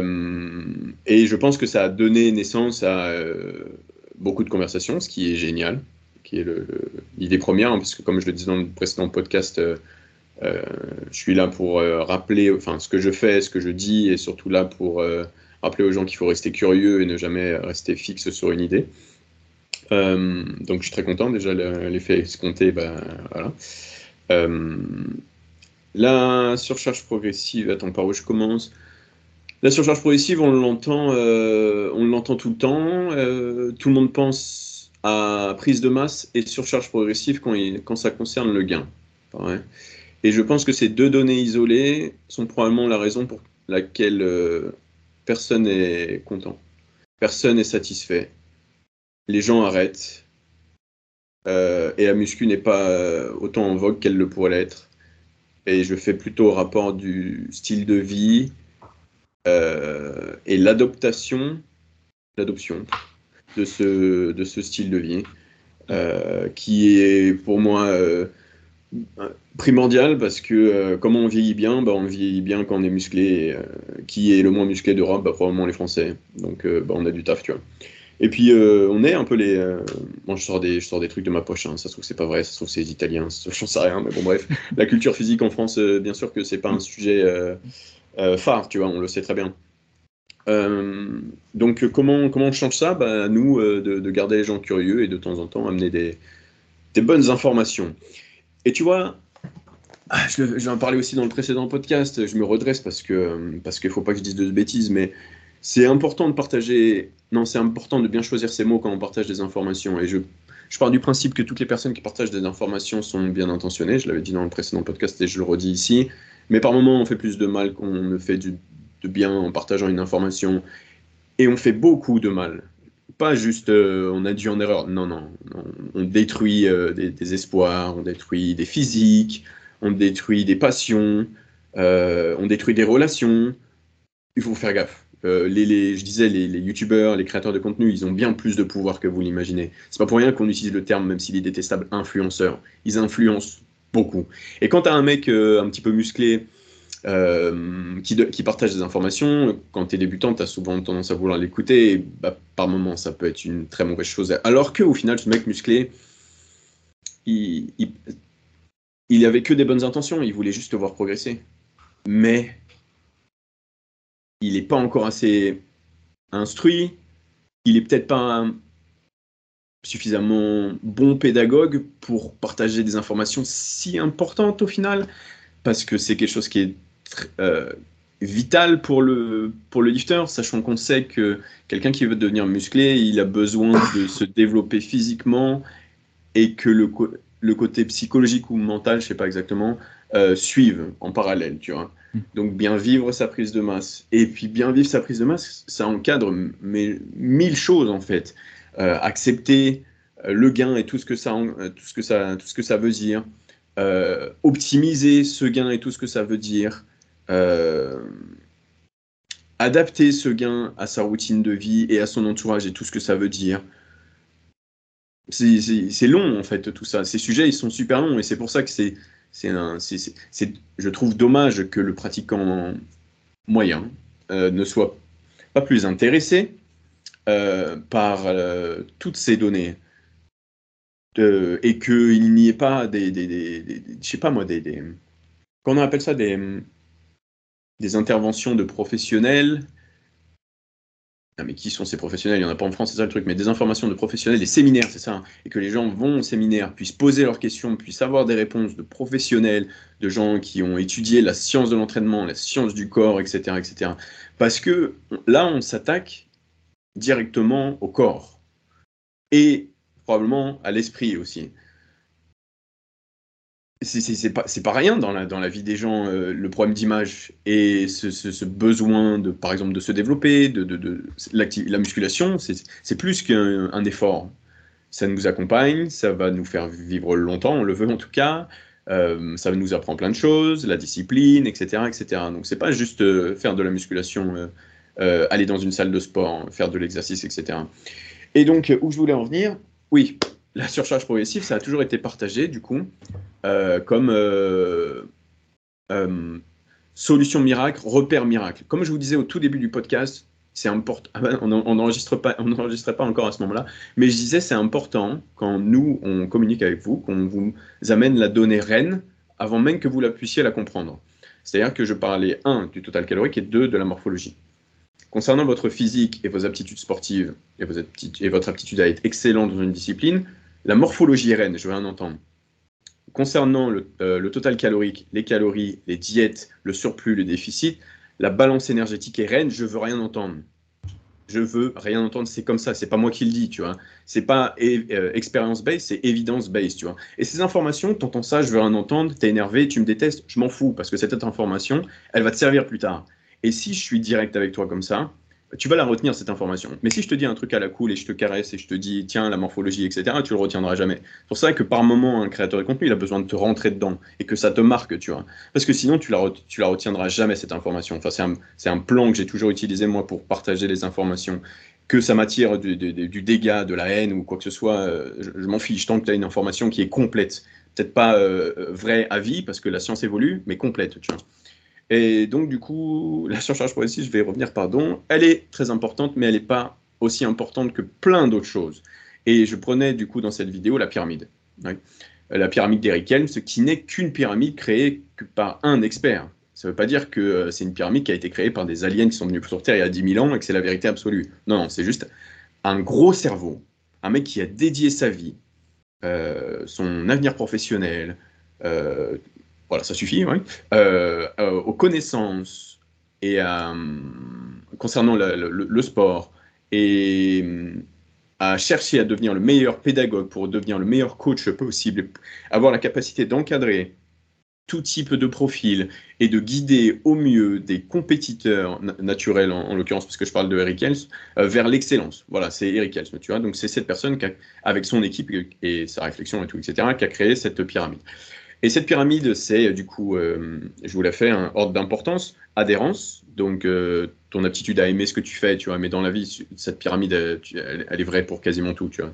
Euh, as l'adhérence, donc la musculation, c'est long terme, si tu aimes si ce que tu fais, tu vas le faire pendant longtemps. Et qu'est-ce qui t'apporte beaucoup de gains en musculation? Bah, Faire les choses progressivement plus pendant longtemps, tu vois. Donc si tu l'aimes pas, c'est d'aide. La deuxième, c'est là où ça devient intéressant tu vas avoir le volume d'entraînement, euh, la fréquence d'entraînement, l'effort que tu mets, et puis, euh, j'en oublie toujours un, euh, un autre truc, tu vois. Enfin bref, il y a, tous ces trucs d'abord, et seulement après, il y a la surcharge progressive. Mais qu'est-ce que ça veut dire tout ça? Que la surcharge progressive, il faut s'y intéresser quand on a déjà validé le début de la pyramide. Mais valider le début de la pyramide, c'est déjà un travail qui est assez gigantesque. Mais ce que ça veut dire surtout, c'est que si tu mets la surcharge progressive avant tout le reste, avant aimer ton entraînement, avant ton volume d'entraînement, euh, ta proximité de l'échec, euh, ta fréquence d'entraînement sur la spécialisation et euh, ta fourchette de répétition, qu'elle soit optimale ou pas, bah, c'est de la merde. Et c'est ça qu'il faut comprendre en fait. Et ça, c'est mon point de vue et c'est le point de vue de, Eric Helms, par exemple. Tu vois c'est que c'est pas intéressant dans, dans, l'idée de progresser. Euh, ce n'est pas intéressant. Tu vas progresser avec un volume moindre, donc ça va t'apporter moins. Tu vas progresser avec une, un effort moindre, donc tu vas avoir moins. Tu vas progresser avec une fréquence qui, est, euh, qui peut être optimisée, donc tu vas moins progresser. Et tu vas progresser sur une fourchette de répétition qui n'est pas pratique, donc tu vas moins progresser. Donc en fait, tu fais tout pour ne pas progresser. Et c'est ça le truc. En plus de ça, il y a l'impact psychologique. Tu arrives euh, en salle, euh, tu as ton euh, plus 1 à battre ou quoi que ce soit, et puis tu t'es dit que le moyen de devenir musclé. Non, pardon. Tu as compris, parce que tu as écouté des gens, que le moyen de devenir musclé, c'était de devenir fort. Ouais, je pense que tu demandes aux gens, tu dis comment on devient musclé? On devient fort au développé couché si tu fais 10 à 100 développé couché, tu vas avoir des gros pectoraux et tout. Tu as eu ça dans la tête, on te l'a écrasé euh, dans le cerveau euh, depuis que tu as commencé la musculation. Du coup, ton objectif, c'est de devenir fort au coucher. Parce que tu te dis, le seul moyen d'avoir de, mes pectoraux comme euh, X, mon influenceur préféré qui m'a partagé cette information, c'est de devenir fort au développé couché. Du coup, tu fais des cycles de force qui respectent pas, du coup, c'est la pyramide de l'hypertrophie, hein, c'est pas la pyramide de la force d'air. Enfin, si c'est strength and hypertrophy, mais c'est un petit peu relié, mais il y a quand même le côté bodybuilder là-dedans. Euh, tu respectes pas le volume, tu respectes pas la spécialisation, tu respectes pas la, fourchette et tu respectes pas la, fréquence, même si peut-être que ça avait touché un petit peu. Euh, à côté de ça, tu as la frustration qui peut arriver au bout d'un moment parce que euh, la préparation nerveuse, on va dire, donc sur le spécifique, le mm, powerlifting en fait, donc le spécifique à ce mouvement sur cette pratique qu'est le powerlifting, merde, où je où j'allais dans ce truc, elle n'est pas bien sûr optimale euh, à l'hypertrophie parce que c'est pas le but. on est, d'accord. Parce que l'ennemi de la performance, c'est la fatigue. Et euh, l'hypertrophie, on joue euh, avec les limites. Vous, savez, c'est ce qui fait qu'au final, on grossit. C'est parce qu'on joue avec les limites, on les repousse, on dit l'autre, on les repousse, on dit l'autre, on les repousse, on dit l'autre, etc. Donc, euh, tu fais, par exemple, tu t'es rendu compte que tu es plus fort sur un développé couché, si tu fais que 1 set par semaine que si tu en fais 5. Et tu oublies les données de volume, de fréquence, de spécialisation, de fourchette, juste parce que tu deviens plus fort. Et ça, c'est un exemple extrême, hein, parce que j'espère que personne ne fait ça dans l'idée de devenir musclément, bref. Et juste parce que tu as gardé cette donnée de je progresse. C'est bon, je progresse. En gros, c'est tu progresses, mais t'emmerdes le volume. Tu progresses, mais t'emmerdes la fréquence. Tu progresses, mais t'emmerdes l'effort. Tu progresses, mais t'emmerdes la fourchette de répétition. Et c'est pas comme ça que ça marche. Et du coup, en te focalisant là-dessus, tu as l'impression de progresser. Parce que tu vois du plus, tu vois du, ce que je disais dans la, vidéo, je crois, tu vois du vert sur ton carnet. Tu te dis, bah, c'est bon. Moi, on m'a dit que si je deviens fort, je deviens gros. Mon carnet, il y a du plus partout, je vais devenir gros à un moment. Et ce que je disais dans la vidéo, c'est que toi, tu es dans la salle, tu as ton petit carnet, euh, et puis moi aussi j'ai un carnet, et je note encore euh, certaines de mes performances sur les, sur les campagnes, et puis je les suis bien sûr, parce que tu, on y reviendra après, c'est important. Euh, et à côté, tu as un mec qui arrive en tong, donc le, le, le, touriste, mais ce touriste, il est extrêmement musclé, cet enfoiré.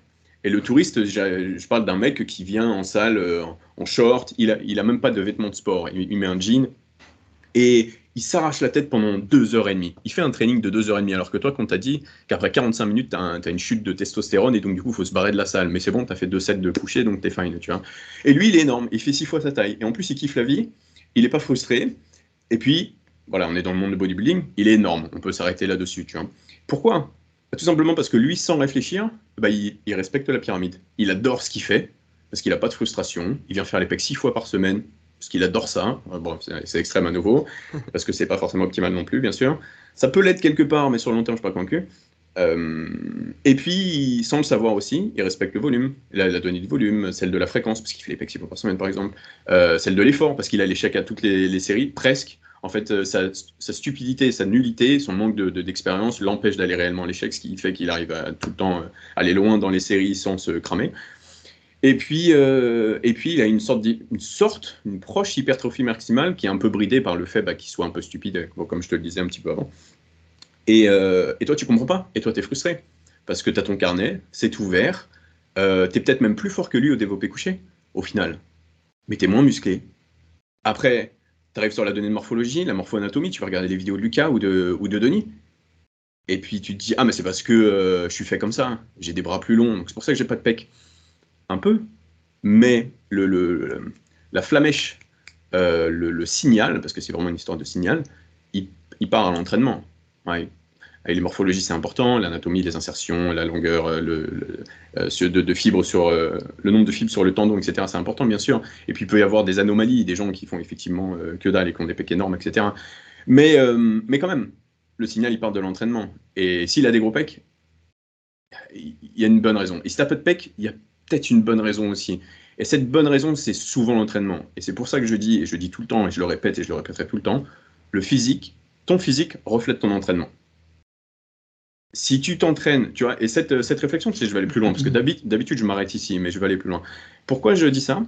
Pourquoi D'où m'est sortie cette euh, phrase d'ailleurs, que pour une fois j'ai créé, j'ai pas su créer à qui que ce soit? Euh, C'est parce que je me souviens, en cours à l'époque, j'avais euh, vu une photo des athlètes olympiques en sous-vêtements. Tu sais, tu l'as vu ce truc-là? Euh, Ils sont tous alignés, judoka, euh, lanceurs de poids, je sais pas quoi, triple saut, etc. Ils sont tous alignés, hommes, femmes, en sous-vêtements. Et on peut voir les corps des athlètes.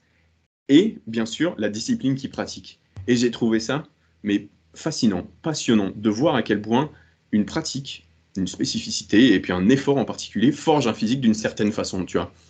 Et c'est comme ça que m'est m'est venue cette euh, réflexion que ton effort, en fait, donc ton entraînement, enfin ton physique, du coup, plutôt, reflète ce que tu fais dans la, dans la vie. Et nous, c'est euh, la musculation qu'on fait, parce que cette euh, réflexion, on l'amène à notre, à notre discipline. Donc, donc il y a peut-être, c'est pas qu'il y a peut-être, c'est qu'il y a un truc à faire, il y a un truc à voir à ton entraînement. Et peut-être qu'avec cette donnée, et aujourd'hui cette discussion sur la charge progressive, bah, tu vas comprendre d'où vient le problème. Je l'espère en tout cas. Parce que je, je suis passionné euh, sur ce sujet euh, réellement. Et puis, c'est pas depuis hier que je l'aborde, ce sujet. Hein. Je me souviens de vidéos que je faisais en 2014, qui est maintenant presque 10 ans euh, sur ce sujet. Donc, ça date pas d'hier, comme je disais. C'est peut-être pour ça que je suis aussi passionné. Et quelque part, peut-être agacé de voir que 10 ans plus tard, c'est toujours pas assimilé. Mm. hyper intéressant. en plus, tu as, un axe qui est peut-être, tu vois, qui... Alors, je suis 100% d'accord avec tout ce que tu as dit, mais c'est vrai que moi, je vais avoir un axe différent sur la surcharge progressive. Mon frère, tu voulais peut-être parler, dire un truc, non? Non, non, parce que moi aussi, je dirais des choses, je pense, qui seront différentes de l'Étienne, Denis. d'Étienne. Ok, c'est bien parce que du coup, on va avoir trois points de différence sur la surcharge progressive. Euh, c'est vrai que tout ce que tu as dit, euh, prioriser du coup euh, volume, intensité, en fait tout ce qu'il y a en, bas de la, avant en fait dans la pyramide par rapport à la surcharge progressive, c'est vrai que c'est très très très très vrai. Et encore une fois, c'est ça la richesse du podcast parce que tu vois sur cette question, c'est pas un axe sur lequel moi j'aurais pensé aller, tu vois. J'aurais jamais été là-dedans, j'aurais jamais sur la surcharge progressive, j'aurais jamais été là-dedans. Euh, moi, euh, le, plus gros problème, euh, selon moi, de la, surcharge progressive, c'est que on finit en fait totalement pour par en être omnubilé, au point de, comme tu as dit, Lucas, toujours vouloir chercher à faire mieux, plus sur son carnet. Et ça, c'est un problème. Et il y a quelques temps, je me souviens, j'ai fait une vidéo qui s'appelait Entraîne-toi comme un bodybuilder et non pas comme un powerlifter si tu veux prendre du muscle. C'est ça en fait le, problème de la surcharge progressive, c'est que euh, tu finis par t'entraîner comme un bodybuilder et non pas comme, euh, un, comme un powerlifter et non pas comme un bodybuilder. Parce que le, powerlifter, dans sa pratique, la charge, c'est la finalité. C'est-à-dire que lui, ce qu'il veut, c'est être le plus fort possible. Le bodybuilder, lui, ce qu'il veut, c'est être le plus musclé possible. Donc en fait, ce qu'il doit chercher, c'est pas à soulever la charge la plus euh, élevée possible, c'est à avoir la stimulation musculaire la plus élevée possible. Et ça, en fait, il va y avoir des critères qui sont importants.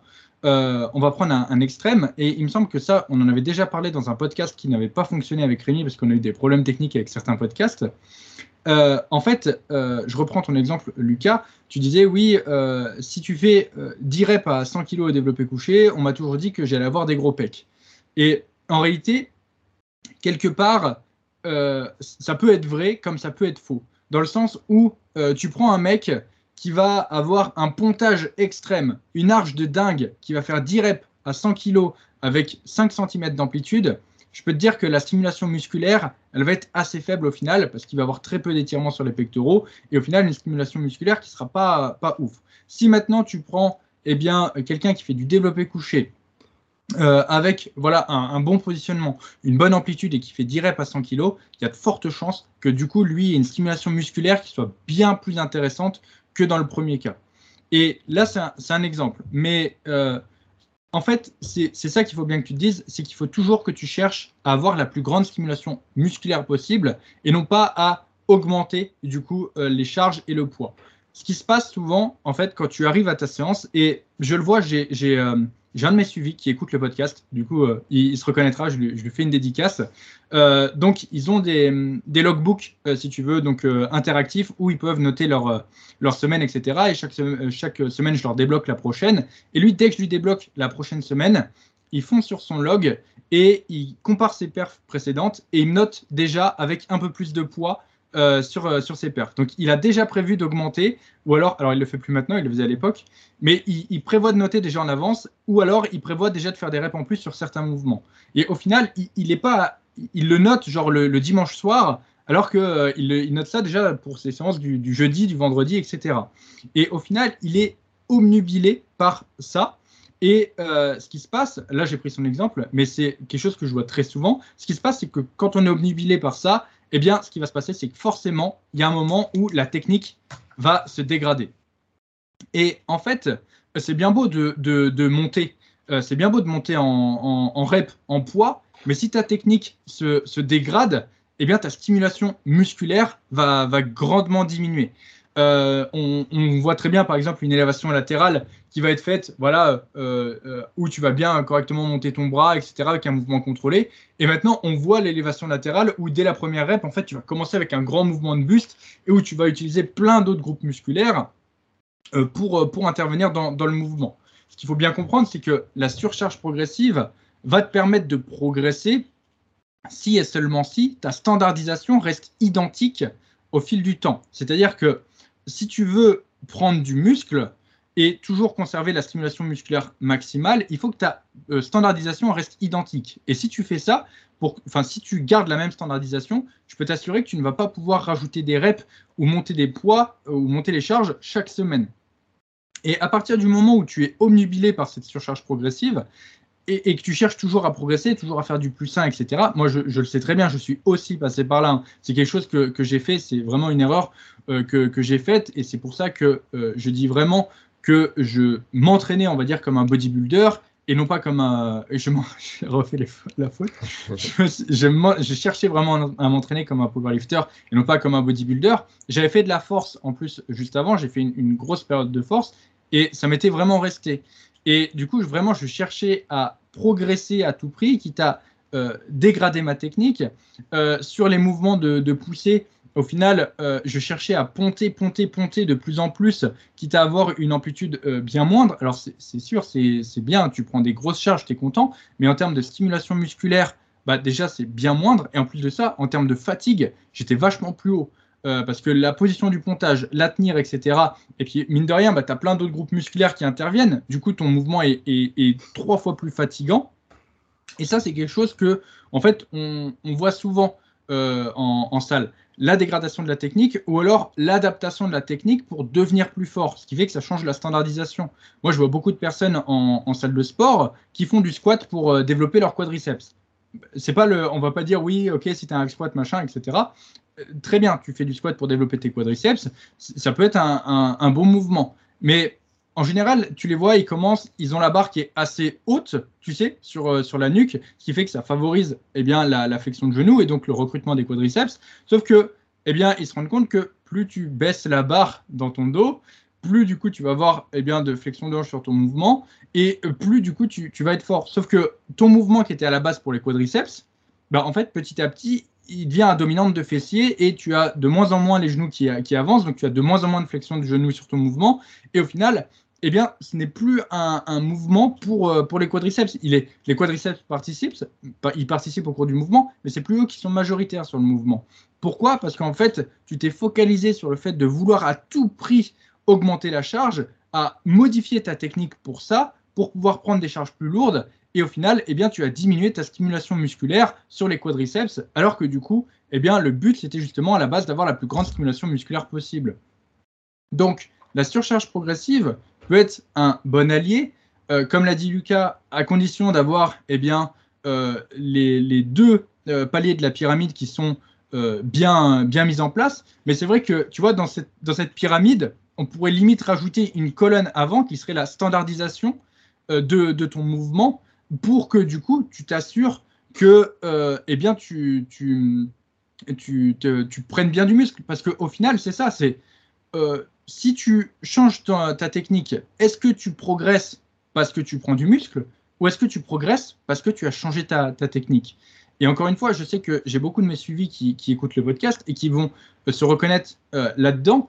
Euh, souvent, notamment sur les mouvements de cuisse, tu sais, on, a tendance à vouloir prendre des. Mmh. Et moi, je l'ai fait aussi pendant longtemps. Et au final, tu, commences ton, cycle, par exemple au hack squat, Bon, bah voilà, tu es en répétition continue, tu fais 8 reps en continu.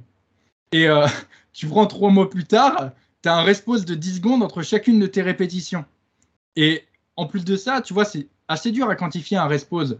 Et d'une semaine à l'autre, est-ce que tu as progressé parce que du coup tu as pris un respose supplémentaire ou parce que ton s'est euh, allongé ou parce que tu as pris du muscle? Tu vois, et au final, c'est pour ça qu'il faut que tu aies une standardisation qui soit bien calé. Non pas encore une fois que les resposes euh, ne, peuvent pas être inclus dans, une programmation, mais du coup, par exemple, il faut euh, eh bien, faire à partir du moment où ta respiration lâche ou euh, le quantifier, tu vois, pas plus de 10 secondes, le respose, etc. Sinon, au final, eh bien, dès que. Tu changes tous les paramètres. C'est ça. Dès que tu changes un, un, paramètre, eh bien, au final, tu ne sais pas si tu progresses parce que tu prends du muscle ou juste parce que tu as changé ta standardisation.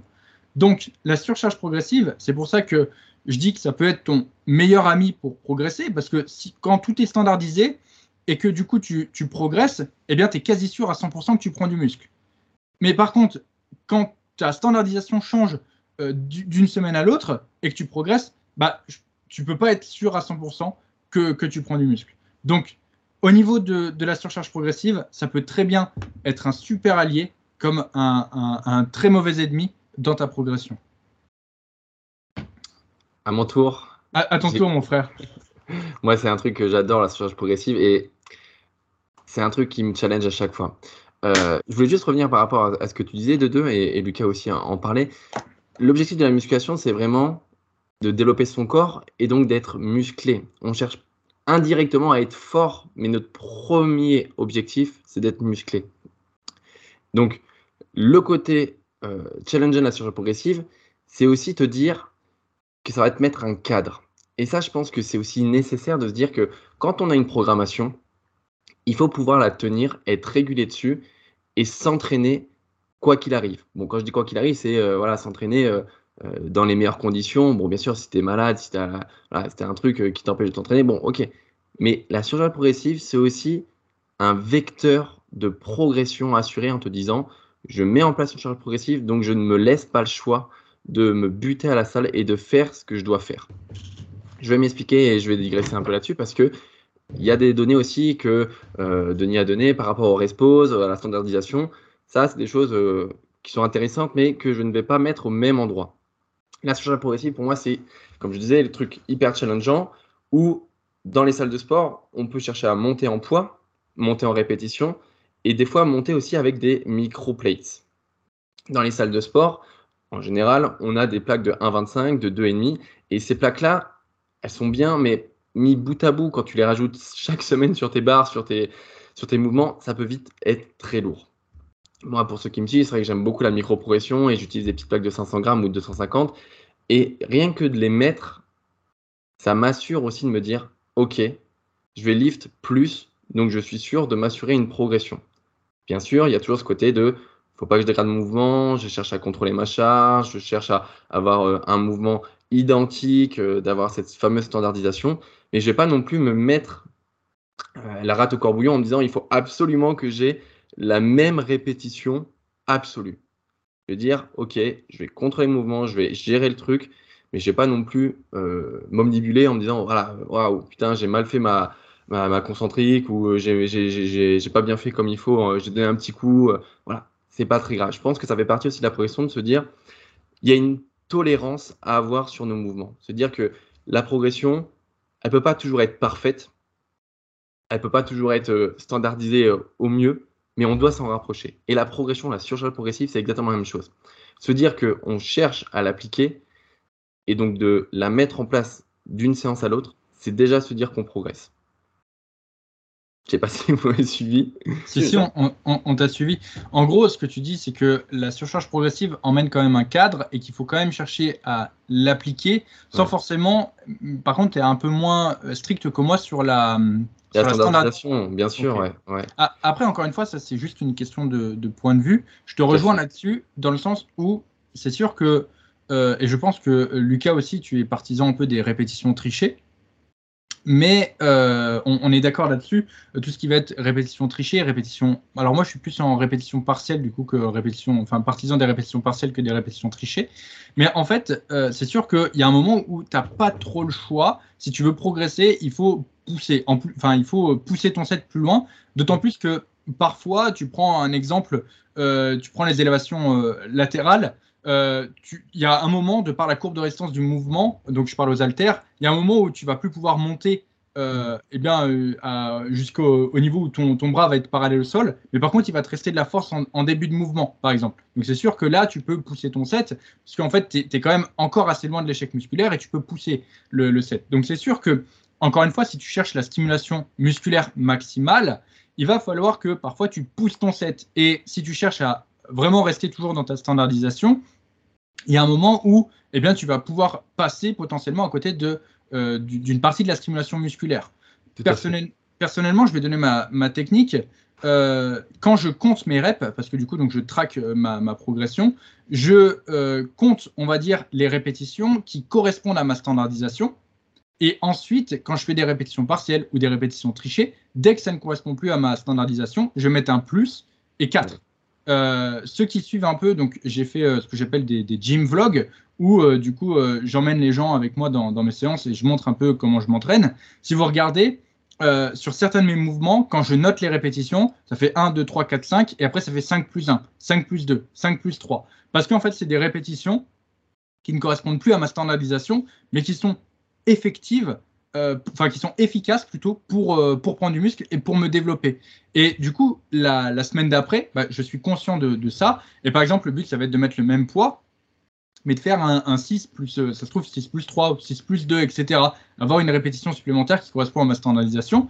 Mais c'est sûr que euh, peut-être que, et tu fais bien d'apporter cette nuance, Rémi, euh, si vous cherchez voilà, à rester dans ta standardisation, c'est sûr que si tu progresses sur tes reps qui sont uniquement dans ta standardisation, ça te garantit de prendre du muscle. Mais par contre, c'est pas pour ça qu'il ne faut pas aller chercher plus loin dans l'intensité musculaire et du coup pousser avec pourquoi pas des répétitions trichées ou des répétitions partielles ou euh, d'autres ou d'autres choses. Exactement. En fait, ce qu'il faut déterminer, c'est la répétition. Pour vous, qu'est-ce que ça veut dire une répétition? Une fois que vous avez mis ça en place, bah, vous savez qu'une répétition, je prends mon exemple, ben, ça va être une répétition complète où il ne va pas y avoir de triche. Et tout ce qui va être euh, bah, euh, un peu triché ou aidé ou après un respose, eh ben, vous pouvez aussi le quantifier, mais ça ne va pas avoir la même valeur. Euh, dans les logbooks ou même dans mes, dans mes cahiers d'entraînement, je parle aussi pour, ce, pour mes suivis, tout est noté, tout est détaillé et tout a un code. Quand vous faites des répétitions en continu, que vous, que vous jugez que voilà, vous avez euh, enchaîné des répétitions sans euh, technique, on va dire, d'intensification, eh bien, ça va avoir une certaine signification. Et après, bah, si vous avez fait un respose, bah, c'est RP, noté dans le log, et après, bah, vous mettez ce que vous avez fait après ce respose. Voilà. Et tout est une question de code et de ce que vous déterminez derrière, de ce que voilà, euh, euh, justifiez, définissez en termes de répétition. Hmm. Les gars, c'est super intéressant parce que, et je m'attendais pas à ça aujourd'hui, je m'attendais à ce qu'on on échange de, sur notre euh, compréhension de l'importance de la surcharge, mais en fait, ce que, je suis en train de me rendre compte, ce dont je, suis en train de me rendre compte, c'est qu'on on apporte tous les trois euh, des, données qui sont différentes et il n'y a pas de. En tout cas, aujourd'hui, il n'y a pas de débat. Aujourd'hui, il y a juste des. Euh, toujours cette optimisation de, la surcharge, tu vois, parce que ce dont vous avez. Ce sur quoi vous avez enchaîné après mon, passage, c'est comment optimiser cette surcharge. Et c'est pas. Euh, et euh, bon, j'en suis ravi, hein, même si euh, j'étais bien sûr euh, à l'écoute de tout ce que vous aurez pu apporter qui allait à, l'encontre de ce que j'avais amené un peu plus tôt. Mais, et c'est pas, non, la surcharge progressive, c'est ça, c'est ça, c'est ça. Et tu vois, c'est pour ça que, enfin, je sais pas pourquoi j'ai envie de le relever dans, dans ce podcast, et j'y pense depuis tout à l'heure en, vous écoutant, que, que c'est, oui, non, c'est juste, c'est juste le cas, en fait. Vous amenez vos méthodes de spécialisation pour faire du spécifique pour euh, s'assurer de progresser. Mais bon, voilà, j'ai dit tout ça pour m'amener à mon prochain point, j'imagine. Le truc qui m'importe moins, c'est. Et ça, on n'a pas la réponse. Et ça, j'ai envie qu'on puisse le comprendre de temps en temps, c'est que de... il va y arriver, va arriver un moment où, presque pour tous les sujets, on n'aura pas réellement de réponse euh, parce que c'est trop individuel, notamment ce sujet, c'est est-ce que réellement optimiser sa surcharge avec par exemple microplate, euh, standardisation, euh, et puis un autre truc, est-ce que c'est réellement la solution pour prendre plus de muscles? Est-ce que la, solution, ce ne serait pas plutôt, et je reviens en arrière, et c'est une, question là pour le coup, hein, c'est pas moi qui remets en, en question toute la discussion, rajouter un set. le travailler une deuxième fois, celui-là, pendant une période de trois mois, ce muscle, je veux dire, ce mouvement, ce muscle améliorer peut-être la ou changer, ouvrir la fourchette de répétition sur laquelle on travaille sur ce mouvement. Au lieu de, par exemple, rester sur un 6-9 qu'on pense le plus anabolique, et donc du coup, par exemple, utiliser microplate, cette réflexion, je m'étais fait par le passé parce que Matt il en utilisait, ce qu'on appelle d'ailleurs, vous le savez, ça me fait rire, mais bon, bref, ces, plates, elles ne s'appellent pas des microplates, elles s'appellent les natty plates. Euh, donc, euh, c'est un, sujet bien présent. Mais est-ce que c'est pas plus intéressant plutôt, et ça c'est une question à nouveau, et j'ai pas, pas la réponse, peut-être d'utiliser une autre version, c'est-à-dire, ok, 6-8, j'ai, j'ai la possibilité de rajouter des natty plates et de continuer sur mon 6-8 et puis de continuer là-dessus. Ou alors, j'ai la possibilité de développer mon skill sur un 6-10 6-12, 10-12, 10-15. 15, Revenir plus tard sur un 6-8, mettre en compte que bah, j'ai quand même progressé, en plus j'ai pris du muscle, etc., etc. Jouer sur cette fourchette, sachant qu'une des, une des, des- une des parties de cette seconde marche de la pyramide, qui est avant dans l'ordre d'importance la surcharge progressive, euh, c'est l'intensité. Et l'intensité, ça va être le pourcentage de travail, et donc la charge que tu vas utiliser, tu vois. Donc, euh, et donc du coup, la, fourchette, pardon, et donc du coup, une fourchette de répétition. Et la fourchette de répétition pratique, dans laquelle il est pratique de progresser, c'est une pelleteuse. C'est 5 à 30. On peut progresser en dessous, on peut progresser au-dessus, mais c'est pas pratique. C'est-à-dire que ça va s'arrêter le moment où tu peux pratiquement, euh, enfin, en pratique, progresser sur cette fourchette, tu vois. Mais tant que tu restes entre 5 et 30, en vrai, les, en plus, euh, faut que je le répète, je l'ai dit tout à l'heure en story, toutes les informations que j'arrive, euh, que je sors, je les sors jamais de ma poche. Hein. J'ai pas d'expérience, j'ai pas de, j'ai un BPGEPS, hein, ça va pas plus loin. C'est juste ma curiosité et puis j'ai des très bonnes sources euh, d'informations euh, qui sont toutes anglophones et donc tout ce que je vous partage, c'est quelque chose que j'ai euh, écouté, assimilé, qui sont des méta-analyses, donc des- un condensé d'études qui a été étudié pour avoir la hum, donnée la plus brute, la plus vraie, celle qui, euh, celle qui se rapproche le plus de ce qu'on aimerait appeler la vérité, qui n'est pas la vérité, parce que ça va évoluer tout ça. Mais bon, bref, voilà, je tiens à le remettre euh, euh, dans, le, dans, la discussion aujourd'hui, parce que par moment, on peut penser, je pense, surtout si on ne me connaît pas, que je suis trop direct, je me, je me prends pour qui, etc. C'est c'est pas moi, Euh, juste gardez-le, c'est c'est ce ne sont pas mes informations, c'est le- l'actuel euh, evidence-based, ou en tout cas mon interprétation de ce que je pense être euh, le, le, le- le- Comment on dit ça? La, la- la science, je ne sais pas si c'est vraiment le terme euh, d'aujourd'hui, qui va évoluer certainement. Donc quelque chose que j'ai dit aujourd'hui ne sera peut-être plus vrai demain, ça c'est- j'y peux rien, c'est comme ça, tu vois. Enfin. Euh, donc tu vois, est-ce que ces Natty Plates, on n'aurait pas plus... Enfin, je pense que c'est une bonne option. C'est un bon outil à avoir, les Natty Plates, déjà. De- je, veux le dropper, d'ailleurs. Elles ne sont pas virées, ni quoi que ce soit. Mais quelqu'un qui n'a pas de Natty Plates, par exemple, et qui ne veut pas utiliser les Natty Plates, et qui a suffisamment d'expérience, ou qui va se donner le temps de, de se construire cette expérience en améliorant son skill sur une fourchette de répétition qui est plus haute, il peut très très bien s'en sortir aussi, voire peut-être que pour lui, pour un certain temps dans son année, dans son parcours en musculation, ce sera plus... euh, anabolique, vous voyez ce que je veux dire, mieux pour euh, une hypertrophie qui serait maximale, et pas juste une hypertrophie, donc un progrès quelconque, euh, de procéder ainsi. Tu vois. Il y a, je pense qu'il y a énormément de questions à se poser, et puis on est là pour ça. Donc euh, bon, voilà, c'est une con- conversation, comme je dis souvent, de, de nerd, donc bon, tout le monde est prêt. De toute façon, on est euh, 1h50 deep dans le podcast, alors j'imagine que si vous êtes là, vous êtes des gros nerds comme nous. Mais tu vois, toutes ces questions, elles sont très bonnes à se poser, et c'est ça que je relève, moi, dans que je veux faire... que je veux mettre en lumière, pardon, je vais arriver, dans, tout mon discours sur la surcharge, c'est que avant de s'intéresser à la surcharge, bon, je sais qu'on a l'impression que je me répète, mais vous inquiétez pas, avant de s'intéresser à la surcharge et la spécialisation de la surcharge, euh, l'optimisation de la surcharge et les outils pour euh, avoir la meilleure surcharge possible que nous apportent Denis et Rémi euh, dans ce podcast, ça demande des prérequis. Et hum, par moment, même pour nous, nous amener une spécialisation de notre surcharge, c'est peut-être par moment oublier que avant, ben, en fait, plutôt que de me dire, euh, parce que l'objectif, attends, il y a trop d'informations déjà, mais Rémi t'a dit un truc super important. Notre objectif premier, c'est d'être musclé, c'est pas d'être fort. Ouais, je le ramène sur la table. Donc notre objectif, c'est le look. On s'en fout un peu de comment on le fait, c'est le look qui nous intéresse. ouais. Peut-être que au lieu de nous faire chier avec ces natty plates, euh, la standardisation ou un truc, j'ai rien, à- j'ai rien amené comme information, donc j'ai pas un truc à me à, me citer pour moi-même, mais im- imaginons que j'ai amené une autre spécialisation toujours pour l'hypertrophie. Au lieu de faire tout ça, est-ce que ce serait pas mieux de mettre un petit peu de côté nos triceps et de travailler deux fois nos pectoraux dans la semaine? Si, bien sûr que si. Ça, ça nous apporterait plus de gains sur les pectoraux que d'avoir une spécialisation de, euh, de, de la surcharge progressive sur les pectoraux. Et puis c'est à nouveau, c'est pas moi qui le dis. Bref. hein. Euh, seulement quand on a déjà fait tout ça, qu'on a tout, validé sur cette deuxième case, donc que déjà on a déterminé que nos pectoraux, ça va être le muscle qu'on veut le plus développer, on a compris que vouloir développer nos pectoraux à tout prix, ça va mettre en retrait nos triceps, mais il y a une bonne raison pour laquelle on veut développer nos pectoraux, c'est probablement qu'on a des triceps en point fort et qu'on n'a absolument pas de pectoraux, donc c'est pas un problème. Et l'équilibre et la recherche dans le bodybuilding, donc on aura notre objectif au final, donc tout va bien, tout le monde est content, bref. Euh, une fois qu'on a fait tout ça et qu'on a réfléchi à tout ça et qu'on a mis en place tout ça, donc on a la, fréquence, on a le volume, on a la fourchette, euh, on a l'effort, 0 RIR, 1 RIR, 2 RIR, 3 RIR, 10 load, etc. Là, il faut progresser là-dessus.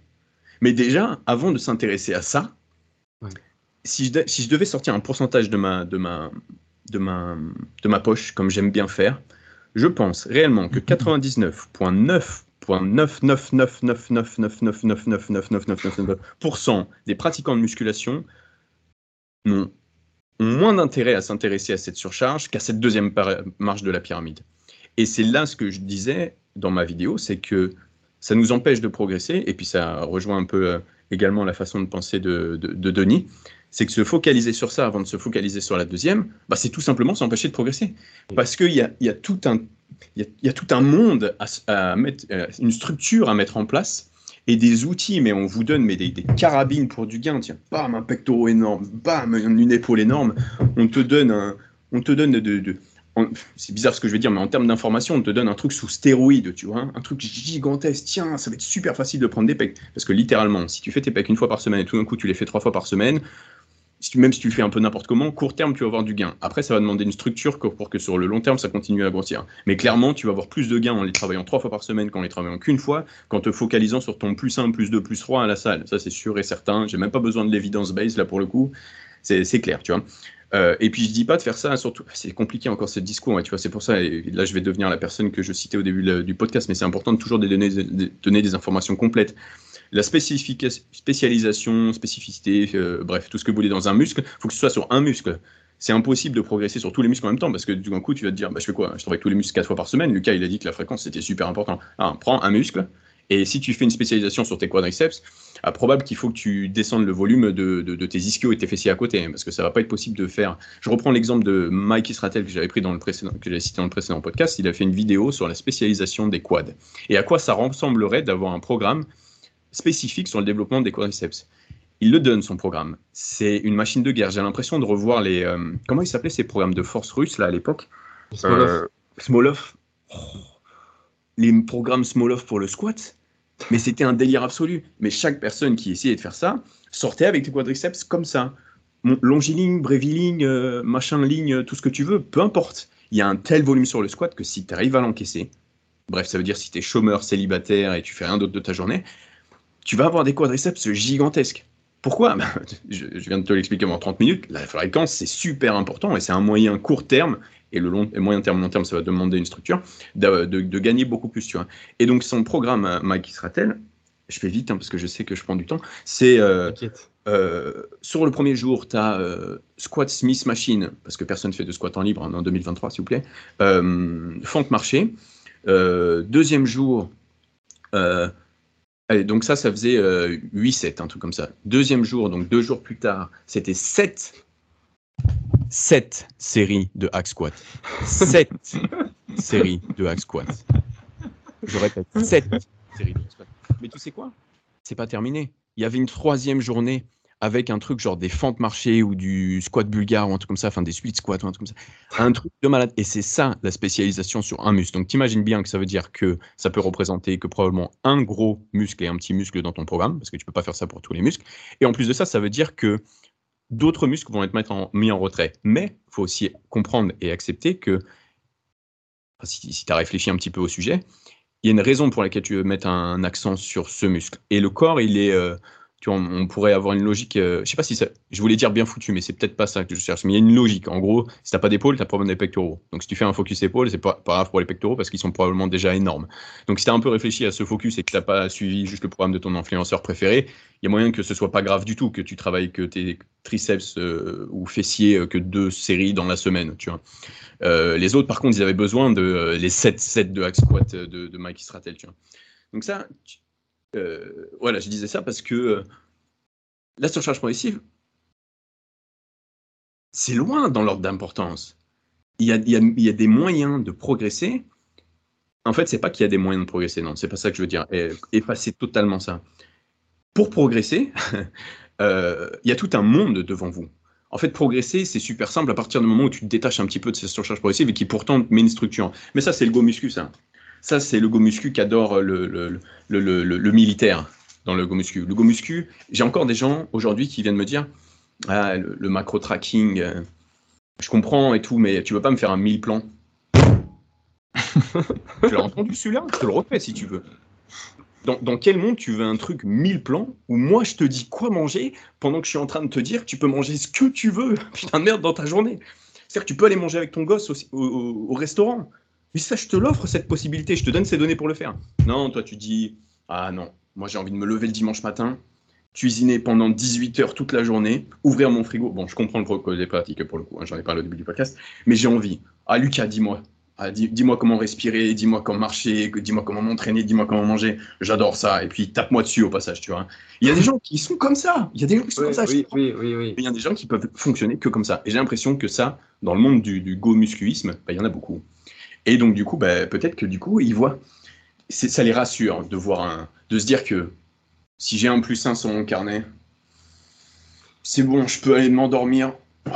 Allez, on se revoit dans 7 jours, et puis on reprend notre séance, et puis je remettrai un plus 1. Allez, dans 7 jours, je reviens, et puis je refais les pectoraux, et je me sens bien, je fais ma petite routine, je me, je me pose pas trop de questions dans la vie. Mais la question du physique et du progrès, tu te la poseras forcément, parce qu'il y a un moment, tu vas te rendre compte que, à nouveau, je reviens à ce mec en tongue, bah, il est six fois plus gros que toi. Bon, il est gigantesque par rapport à toi, alors qu'il en a rien à foutre de tout ce dont euh, tu t'imposes au quotidien. Lui, non, non, non, non, non, juste il s'éclate à la salle de sport, tu vois.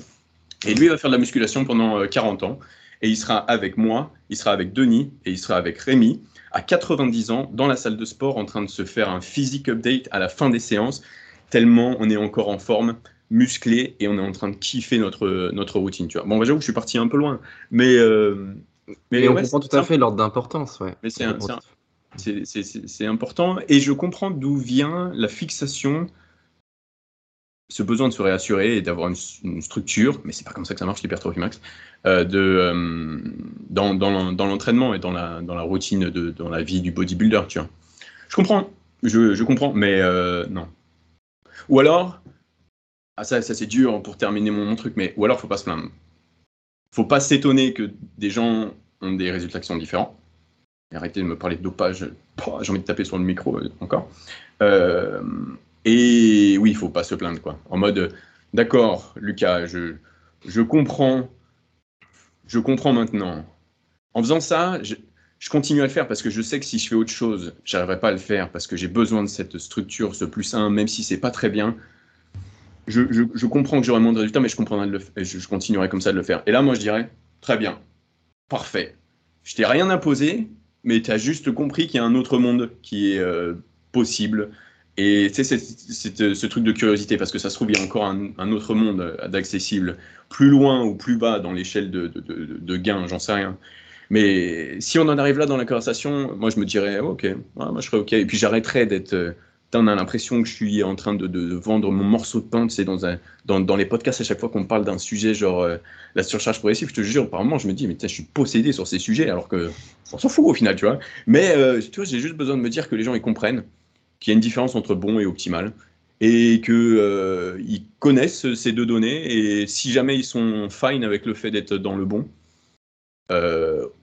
et puis par moment, euh, pas, toujours, euh, pas toujours top pour la progression, mais bon, qui comprennent qu'il y a, des, y a une méthode différente de faire. moi, je me sentirais bien aussi. En tant que créateur, euh, j'ai l'impression que voilà, my job is done here. Et maintenant, vous choisissez ce que vous voulez faire. Mais on n'en est pas là encore, je peux vous le dire, même après 10 ans de, création sur Internet. Hmm. C'est hyper intéressant tout ce que tu as dit. Et c'est vrai que avec Rémi, on a tout de suite été dans. je, la, frise, les gars. Je sais pas si ça frise chez vous aussi ou pas. Ah. Euh, moi, je te vois bouger et tout. Ouais, moi, je suis, je suis bien aussi. Et ouais, non, c'est qu'il y a eu un gros lag, pardon. Je disais, ouais, c'est hyper intéressant parce que c'est vrai qu'avec Rémi, on est parti un peu dans l'optimisation de la surcharge progressive, etc. Les erreurs commises dans la surcharge progressive.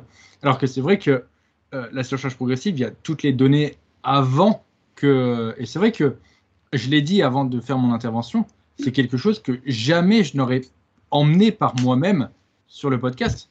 Et tu as raison. Et au final, euh, je pense que le meilleur exemple que tu as donné, c'est ce fameux mec en tongue euh, et en jean qui vient, qui au final, lui, il se prend pas la tête. Euh, voilà, juste, il, s'entraîne. Il a envie de faire les pecs trois fois par semaine. Il fait les pecs trois fois par semaine. Il fait son développé couché. il, il, se la bute, il met suffisamment d'intensité. une fois, il fait en, en, 8 reps, après, il va faire du 20 reps, après, il va faire du, du, 10 reps, tu vois. Il va pas. Et au final, il va avoir une stimulation musculaire qui sera, qui sera à chaque fois optimale et euh, il va pas se prendre plus la tête que ça, il va ajuster en fonction de sa fatigue, machin et tout. Au final, il va pas se prendre la tête et tu lui parles de surcharge progressive, ça se trouve, il va se dire, c'est quoi? Probablement. il va dire, c'est quoi ça? Dis-moi, c'est bon, euh, j'arrive, j'ai envie de mettre 100 euh, kilos, je mets 100 kilos, je veux mettre 80, je mets 80. Et au final, il s'en fout parce qu'encore une fois, et c'est là où je pense on peut rejoindre avec ce qu'on a, ce que j'ai, enfin l'intervention que j'ai faite. Au final, il va toujours avoir une stimulation musculaire qui sera bonne, sans avoir, enfin qui sera même optimale, sans avoir à, se faire chier avec un carnet et à, et à progresser. Donc c'est sûr que oui, euh, comme tu dis, il y a tellement de choses à optimiser avant, euh, avant ça. Et toi, tu as parlé de la fréquence, etc. Mais on aurait pu même parler, tu sais, de, de l'adhérence. Il y a certaines personnes, tu sais, qui, euh, en, en, étant omnibilées par la surcharge progressive, tu sais, il suffit qu'elles stagnent un peu et hop, euh, enfin voilà, elle progresse pas sur, euh, sur un, de leurs mouvements, elle pète un câble, euh, tu as une grosse baisse de, morale et tu reviens plus jamais à la salle, quoi. donc, donc là, au niveau de l'adhérence, on, est à l'opposé. Mm. Donc c'est sûr que tout ça, je pense que tu as bien fait de, ramener tout ça parce que en fait, la muscu, au final, je pense que tu, as simplifié l'esprit de, de, plein de personnes euh, avec, euh, avec ton intervention et tu, tu, je pense que tu as apporté un, un, énorme vent de légèreté pour, euh, on va dire, tous ceux qui, qui se prennent la tête à fond avec justement cette surcharge progressive, en rappelant qu'il y a énormément de choses bien avant. Et ah, ah, vas-y, Non, je disais juste un truc qui est important. Par contre, un truc en plus qui est important, peut-être une dernière chose qui est importante, c'est que, et tu vois, je pensais, euh, en disant ça, je vais être honnête avec vous, je pensais au, business. Tu vois, euh, tous les gens qui travaillent, des coachs, tu vois, et moi je coachais il n'y a pas si longtemps, et euh, mes trainings, je les faisais traquer leur, leur progression. Parce que, je l'ai dit tout à l'heure, quand la deuxième marche de la pyramide, elle est optimisée, donc tout a été validé, la surcharge progressive, je l'ai dit dans la précédente vidéo aussi, c'est la troisième partie de la pyramide, c'est non négociable en fait. Genre, tu fais de ton mieux sur l'adhérence, tu fais de ton mieux sur le volume, etc., etc. Tu vas faire de ton mieux sur la surcharge progressive, tu vas faire de ton mieux sur le tempo et tu vas faire de ton mieux sur, euh, je sais plus c'est quoi le tout au vois. Donc, euh, c'est important. C'est pas de la merde, mais c'est euh, genre une sorte de. On n'en est pas encore sur la cerise sur le gâteau, mais dans, le, dans les layers dans un gâteau, on est, voilà, on est sur la partie haute, mais euh, sans, sans ce layer sur le gâteau, ton gâteau, il sera il sera un peu dégueulasse. Toi, t'en aurais pas envie, tu vois. Donc, euh, imaginons, euh, tu vois, je reprends le. On a, un, on un trainee, tu vois, je vais reprendre mon, mon pour mon ancien business. bah tiens, on va prendre Flo, parce qu'on est tous Flo, tu vois. Si Flo, je lui fais traquer ses perfs, c'est pas parce que c'est pas pour rien, c'est pas parce que ça me fait plaisir et que j'ai l'impression de lui donner du travail, tu vois. Non, non, c'est que lui, il en est à un stade Flow, où on a utilisé, euh, pardon, mais on a tout optimisé. Maintenant, on optimise euh, la, surcharge. Et on est serein d'optimiser la surcharge parce qu'on sait, et puis souvent on se repose, on se repose les questions euh, de, de, de, voir est-ce que le volume, on pourrait pas faire mieux là Est-ce que la fréquence, tu m'as compris Maintenant, on optimise la fréquence. Donc c'est important, une fois que tout est là, d'optimiser la fréquence. Mais ça, je vous disais, ça représente 0,001% des, des pratiquants pour sûr. Il faudrait que ça représente 50% des pratiquants. Mais ça, c'est impossible, c'est irréalisable, c'est pas possible. Définitivement, c'est pas possible. Parce que euh, ça, c'est l'élite de la musculation. L'élite de la musculation, ça veut dire quoi? Ça veut dire des gens qui décident que la musculation, ça devient euh, une partie très importante de leur vie. Et c'est pour ça que je dis que c'est irréalisable, parce que ça, ça va pas représenter beaucoup de monde, parce que quasiment personne peut se permettre ça. Et même des gens qui sont ultra passionné, ultra investi, généralement c'est dans un, laps de temps assez court parce que bah il y, a des, euh, y a des choses qui arrivent, sauf euh, bah, les, les, professionnels du sport euh, comme nous ou, des, des, athlètes de haut niveau, etc. Tu vois Donc on représente à nouveau 0,01%, etc. Mais oui, si votre coach il vous fait traquer votre progression, c'est bien. Si votre coach ne vous fait pas traquer votre progression, là il y a probablement un problème par contre. Tout à fait. Là, il faut lui poser des questions. Enfin, faut désolé pour toi, bro, mais à un moment, il va falloir assumer. Il faut lui poser des questions. Il euh, faut lui poser des questions. Pourquoi je m'intéresse pas à ramener du plus? Pourquoi je sais toujours pas ce que c'est la surcharge progressive? À un moment, il faut poser les questions, tu vois.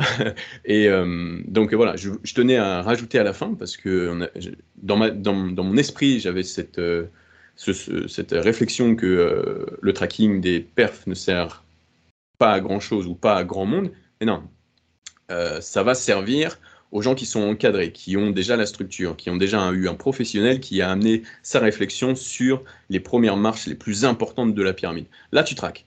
Là, il te faut du plus. Là, tes plus, ils vont t'indiquer qu'en tout cas, tu as l'air d'aller, parce qu'on n'en sait rien réellement, dans la bonne direction euh, pour progresser. Et après, les photos, le feedback, les mensurations, si tu veux, oui, c'est déjà suffisant, vont euh, nous euh, affirmer que progrès il y a eu. Et donc, du coup, bon, actuellement, ce sont des bonnes données, c'est une bonne structure, donc on continue là-dessus, etc.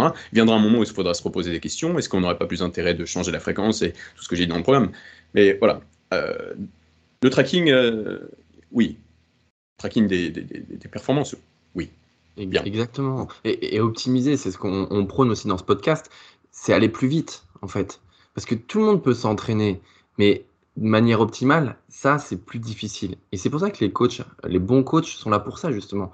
Traquer les données, euh, dire euh, ce qu'il faut faire la semaine d'après, euh, avoir une diète détaillée, avoir voilà, justement un plan d'attaque millimétré. Ça, c'est le rôle d'un coach. Mmh. Savoir interpréter les données aussi. Bien sûr, ouais, voilà, c'est ça. Ça, c'est pas le tout de collecter des données, d'avoir des grands tableaux avec tout un tas de données, les heures de sommeil, les digestions, euh, le nid, tout, tout, ce que tu veux. Si tu sais pas après les interpréter et, les analyser et surtout euh, bah, dire ce qu'il faut en, tirer, ben ça sert pas à grand chose. Mm. Ouais, c'est vrai que je suis d'accord que c'est quand même une, une, très très très très faible minorité de, de, personnes.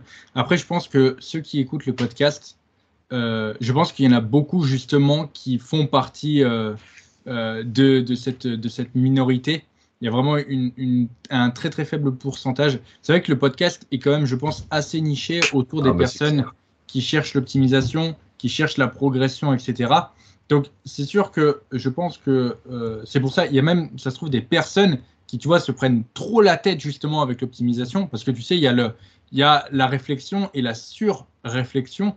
Il y en a beaucoup qui sont euh, en mode, euh, bah, au final, ils, ils réfléchissent tellement que ils veulent changer de, stratégie toutes, euh, toutes les 3-4 semaines. Au final, ils remettent tout en question. Ils voilà, remettent, ils remettent, tout, en question. Et c'est pour ça que je pense que tu as, apporté un, vent de, un vent de légèreté, euh, Lucas, en mode, euh, bah voilà, il y, a quand même des trucs plus importants. Après, bien sûr, tu, il faut traquer, du coup, quand tout est, voilà, comme tu dis, quand tu as les, les, différents étages, et bien, et bien, voilà, et que tu as euh, en haut, c'est la chantilly, comme tu dis. Bah, effectivement, là, il faut traquer, chercher à interpréter les données. Et euh, justement, après, bah, en fonction de l'interprétation des données, tu peux plus facilement ajuster. On parlait du coup de, bah, des. Euh, tu disais précédemment mettre un peu plus de volume sur les pectoraux, par exemple, prioriser les pectoraux, etc. Bah, quand tu traques les données, tu vois ta progression, tu vois, euh, tu traques les mensurations, tu traques avec les photos, etc. Euh, tu traques ta progression. Bah, euh, tu peux voir, tu dis bah ok c'est bon, maintenant j'ai suffisamment progressé sur les pectoraux, on va mettre le focus sur un autre sur un autre groupe musculaire. Donc c'est sûr que voilà là on, est sur vraiment un degré d'optimisation qui est extrêmement poussé. Et là, c'est sûr qu'on est, on est même plus sur les 0,000001, on est encore beaucoup moins que ça. Oh, mais tu sais, désolé, je dis une chose. Euh, je me dis, euh, je me dis, on est sur un degré d'optimisation, et je suis 100% d'accord avec toi, parce qu'on est sur de l'avancée là, de la donnée, euh, de la donnée avancée, mais ça devrait pas être le cas. Ce que je veux dire par là, c'est que la surcharge progressive est censée être la donnée, presque une des données les plus avancées qui soit. Euh, pour euh, l'optimisation. Est-ce que vous avez apporté avec les natty plates, etc. Ça, c'est quand même un truc, genre, euh, bah, personne n'a les natty plates dans son, sac et ça viendrait pas à l'esprit de, quelqu'un, tu vois. Quelqu'un préfère échanger d'exercice ou autre quand il rencontre une difficulté. Mais tu vois, le, fait que ça devrait être. comment on dit ça? Une réflexion classique. Common knowledge, quelque chose de commun dans l'esprit des gens, une, information bien assimilée? Et simple que euh, bah voilà, augmenter la fréquence, euh, vous savez tout ce que je répète depuis tout à l'heure, c'est euh, la façon la plus directe, simple de mise en place, effective, d'apporter un signal qui est plus grand. Parce que, il y a encore un truc à dire sur la charge progressive, désolé, mais le, la musculation, l'hypertrophie, c'est une histoire de signal. On dit que, tu vois, toutes ces images, oh, ça, fait, ça fait cringer ce truc, mais ces images, il faut pousser, c'est de plus en plus lourd, et bref, la surcharge progressive, tu vois, tous ces trucs-là. Tant que le signal n'est pas fort, on s'en fout de progresser, en fait. Si ton signal il est faible, si tu progresses sur un signal, faible, bah tes gains ils seront faibles. Je suis désolé, à un moment, il faut, faut, être genre réaliste avec soi-même, tu vois dire euh, bah, si euh, si, euh, si j'ai pas beaucoup de gains, bah, c'est parce que le signal que j'envoie, bon, on peut y avoir la nutrition, le sommeil et tout, mais le signal que j'envoie, il est faible. Et si tu progresses sur un signal, parce que la musculation, l'hypertrophie, c'est le signal à nouveau, tu vois. et ça marche vraiment comme ça, même biologiquement, tu vois, c'est un signal que tu envoies. si ton signal il est faible, tu progresses là-dessus, c'est de la merde t'as des gains de merde, quoi. Et je peux pas accepter, je suis désolé, après toutes ces années, je peux pas accepter que les gens aillent en salle de sport aussi souvent pour euh, avoir des gains de merde, quoi. Et en, en ayant conscience de ça et en acceptant ça, tu vois. Non, je pense que du coup, euh, ils se focalisent sur une donnée de progression, alors qu'ils oublient que euh, l'important dans tout ça, c'est d'envoyer un gros signal. Et, et, ça, ça devrait être common knowledge, comme je disais. Désolé, j'arrive pas à trouver ce, ce terme en français. Et, donc, du coup, il y a un réel problème dans le. Bon, ça on sait, mais dans l'apprentissage, l'éducation sur le sujet. Et ça, devrait devenir une priorité. Je sais pas, on devrait euh, faire euh, des, je sais pas, une campagne, j'en sais rien, mais faire en sorte que les gens comprennent que progresser sur un signal qui est faible, ça va apporter des faibles résultats et que c'est alarmant en fait. C'est vraiment alarmant. Il faut que le signal soit fort. Une fois qu'il est super fort au point de ne plus pouvoir récupérer de ce signal, tu continues à le faire avancer et tu continues à, élever un petit peu le, la, fréquence de ce signal, mais comme je veux dire, je pensais aux mégahertz ou des trucs comme ça, la, force de ce signal, tu vois. Tu, tu, lui mets des pichenettes à nouveau, et puis tu joues avec le feu, parce que l'hypertrophie, l'hypertrophie maximale, c'est jouer avec le feu. Tu es à deux doigts que tout d'un coup, ton, ton mégaphone, il se casse la gueule, il, il explose, tu vois. Donc tu envoies un signal le plus fort possible, et ton objectif dans ta carrière, ça va être qu'il soit de plus en plus, euh, plus en plus haut. Et toi, ta nutrition, tu vas faire en sorte que, euh, bah, je sais pas, euh, euh bon, j'ai pas d'analogie en tête, mais que tu puisses continuer à envoyer un signal plus fort avec ta récupération, tes, tes etc., etc., etc. Mais il faut d'abord que ce signal, il soit super fort. Et comment on fait pour qu'il soit fort? On ne cherche pas à progresser. Non, on cherche d'abord, désolé, j'ai l'impression de me répéter tout le temps, mais avoir le volume, euh, kiffer ce qu'on fait, pardon, l'adhérence, avoir le volume, avoir la fréquence, avoir la charge, avoir l'effort, et euh, là, le signal, il est super fort. Et maintenant, hop, troisième marche de la pyramide, je veux continuer à avancer sur ce signal. Mais déjà, à partir du moment où tu as gueulé très fort dans ton mégaphone, donc tu as envoyé un signal de dingue, mais tu es déjà gigantesque. Parce que le chemin pour arriver là, c'est de l'hypertrophie. C'est beaucoup, beaucoup, beaucoup, beaucoup de gains. Donc là, tu es énorme. Et maintenant, ouais, la vie, ça devient compliqué. La musculation, ça devient compliqué. Ça, c'est nous trois, là, tu vois. Nous, on est là, là. Nous, on, gueule dans notre mégaphone comme pas possible et on a des natty plates dans notre sac. Et je, dis ça en rigolant, mais je trouve ça très intelligent comme méthode pour progresser. Euh, on, on est en train de faire des podcasts sur le choix des machines. On a Denis qui part à Budapest pour euh, euh, trouver l'inspiration et essayer les meilleures machines du monde pour continuer à progresser. Nous, on en est là, tu vois. C'est ça, ça la fin du mégaphone, la fin de notre histoire. Mais déjà, on est gros, musclé, tu vois parce que bah, on gueule à la base dans ce mégaphone, on envoie un signal de malade. Donc, le podcast s'appelle comment? Zéro hier. Comment on s'entraîne? Zéro hier ou proche de, zéro hier. Euh, bon, mais après, il y a la fréquence, etc. Mais d'abord le signal et après la progression. D'abord le signal et après la progression. Je le répète une dernière fois. D'abord le signal et après la progression. La progression et la surcharge, la progressive, et ça vient vraiment après le signal. Et c'est la dernière fois que je vais le dire, mais j'espère en tout cas que, euh, que c'est euh, assimilé pour ceux qui veulent bien sûr euh, l'entendre, parce qu'il y en a d'autres qui vont pas, pas être d'accord, et très bien. Mais voilà, pour ceux qui nous ont regardé et cherchaient plus de, à comprendre plutôt ce que je veux dire concernant la, surcharge progressive de ces derniers temps, je pense avoir tout déballé. Là. Et puis merci, merci les bros de, m'avoir proposé une plateforme pour autant m'étaler sur ce sujet, parce que c'est vrai que même si euh, mes vidéos sont pas des, shorts, parce que tu me parlais de, par moment la galère des fois Denis de d'être complet dans un format de très short quoi. Bah, c'est pas toujours évident parce qu'il me fallait définitivement deux heures euh, et puis il me fallait deux heures et il me fallait deux euh, gigabrain comme j'ai à côté de moi pour euh, m'apporter les outils nécessaires pour creuser les informations manquantes et me faire rebondir sur euh, quelques passages de, de, de, de ma, ma, réflexion. Mais là, je pense que je pense qu'elle est complète. Ouais. C'est vrai que, comme tu dis, euh, on a pu faire le tour du sujet en apportant tous, tu sais, chacun un, un petit pierre à l'édifice. C'est ça, une, une réflexion commune qui a fait avancer les choses. Parce que, encore une fois, euh, je pense que chacun de notre côté, on a notre réflexion. Euh, tu sais, c'est comme un, si on était à, genre euh, à la moitié du chemin chacun, mais qu'il fallait qu'on marche ensemble sur la fin du chemin pour pouvoir aller au, bout, en fait, tu vois, et, et comprendre. puisque même moi, tu vois, genre, même moi, ma réflexion a changé au cours du podcast et ça m'a. Tu vois, genre, je sais que en termes de réflexion sur la surcharge progressive, je ne suis pas au même endroit maintenant que je l'étais avant de commencer le début du podcast. Alors, j'imagine, tu vois, peut-être l'auditeur qui, lui, euh, euh, avait peut-être un début de réflexion, tu vois, était peut-être au début du chemin, ou même euh, commençait un peu à, s'égarer, peut-être tout simplement, tu vois, il sortait du chemin parce qu'il se prenait trop la tête, etc. Je pense que là, ça lui a bien tout, euh, ça a bien tout centré, en fait, tu vois. Et je pense que c'est, ça le, le, le fait aussi d'avoir plusieurs intervenants et euh, c'est ce qu'on dit, euh, enfin, c'est aussi pour ça qu'on voulait des invités dans le podcast. On l'a dit, je crois, dans le tout premier épisode, euh, que du coup, on voulait des invités dans le podcast parce qu'au final, avec Rémi, on, s'influence quand même entre nous et on a une façon de penser qui est quand même assez, assez proche. Hein. Je pense que déjà, quand on est à côté, les gens, les gens nous confondent genre très facilement, que ce soit dans, la manière tête ou, de penser. Donc je pense que c'est ça le fait d'avoir euh, un intervenant différent, un intervenant qui en plus a poussé sa réflexion très loin, ça permet en, encore plus, tu sais, de, de, se challenger au niveau de la réflexion et arriver à quelque chose de, beaucoup plus abouti qu'au qu départ par une discussion juste entre passionnés et, euh, du coup la, mise en, commun de, de, notre différentes réflexions. Quoi. C'est ce qu'on a dit eh ben, dans le précédent podcast, hein, Lucas. On a dit éveiller la curiosité et faire avancer les connaissances. On est à, à 2h10 de, de podcast.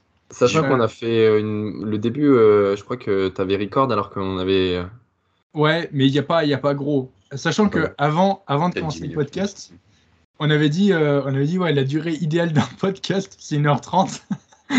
on a encore fait 2 heures. Putain. Mais je pense qu'au moins, on a bien fait le tour du, du sujet. Euh, en plus, on a pu faire un peu nos, récaps de, nos semaines. On a, en même temps, tu sais, ça a permis de teaser un peu parce que tu sais, tu as parlé du, euh, bah, parlé de, bah, du, gluten, etc., de ce que ça faisait sur toi. Euh, on a effleuré un peu la, la diète. Moi, j'ai teasé aussi un peu que j'avais certaines choses à dire sur, sur la diète.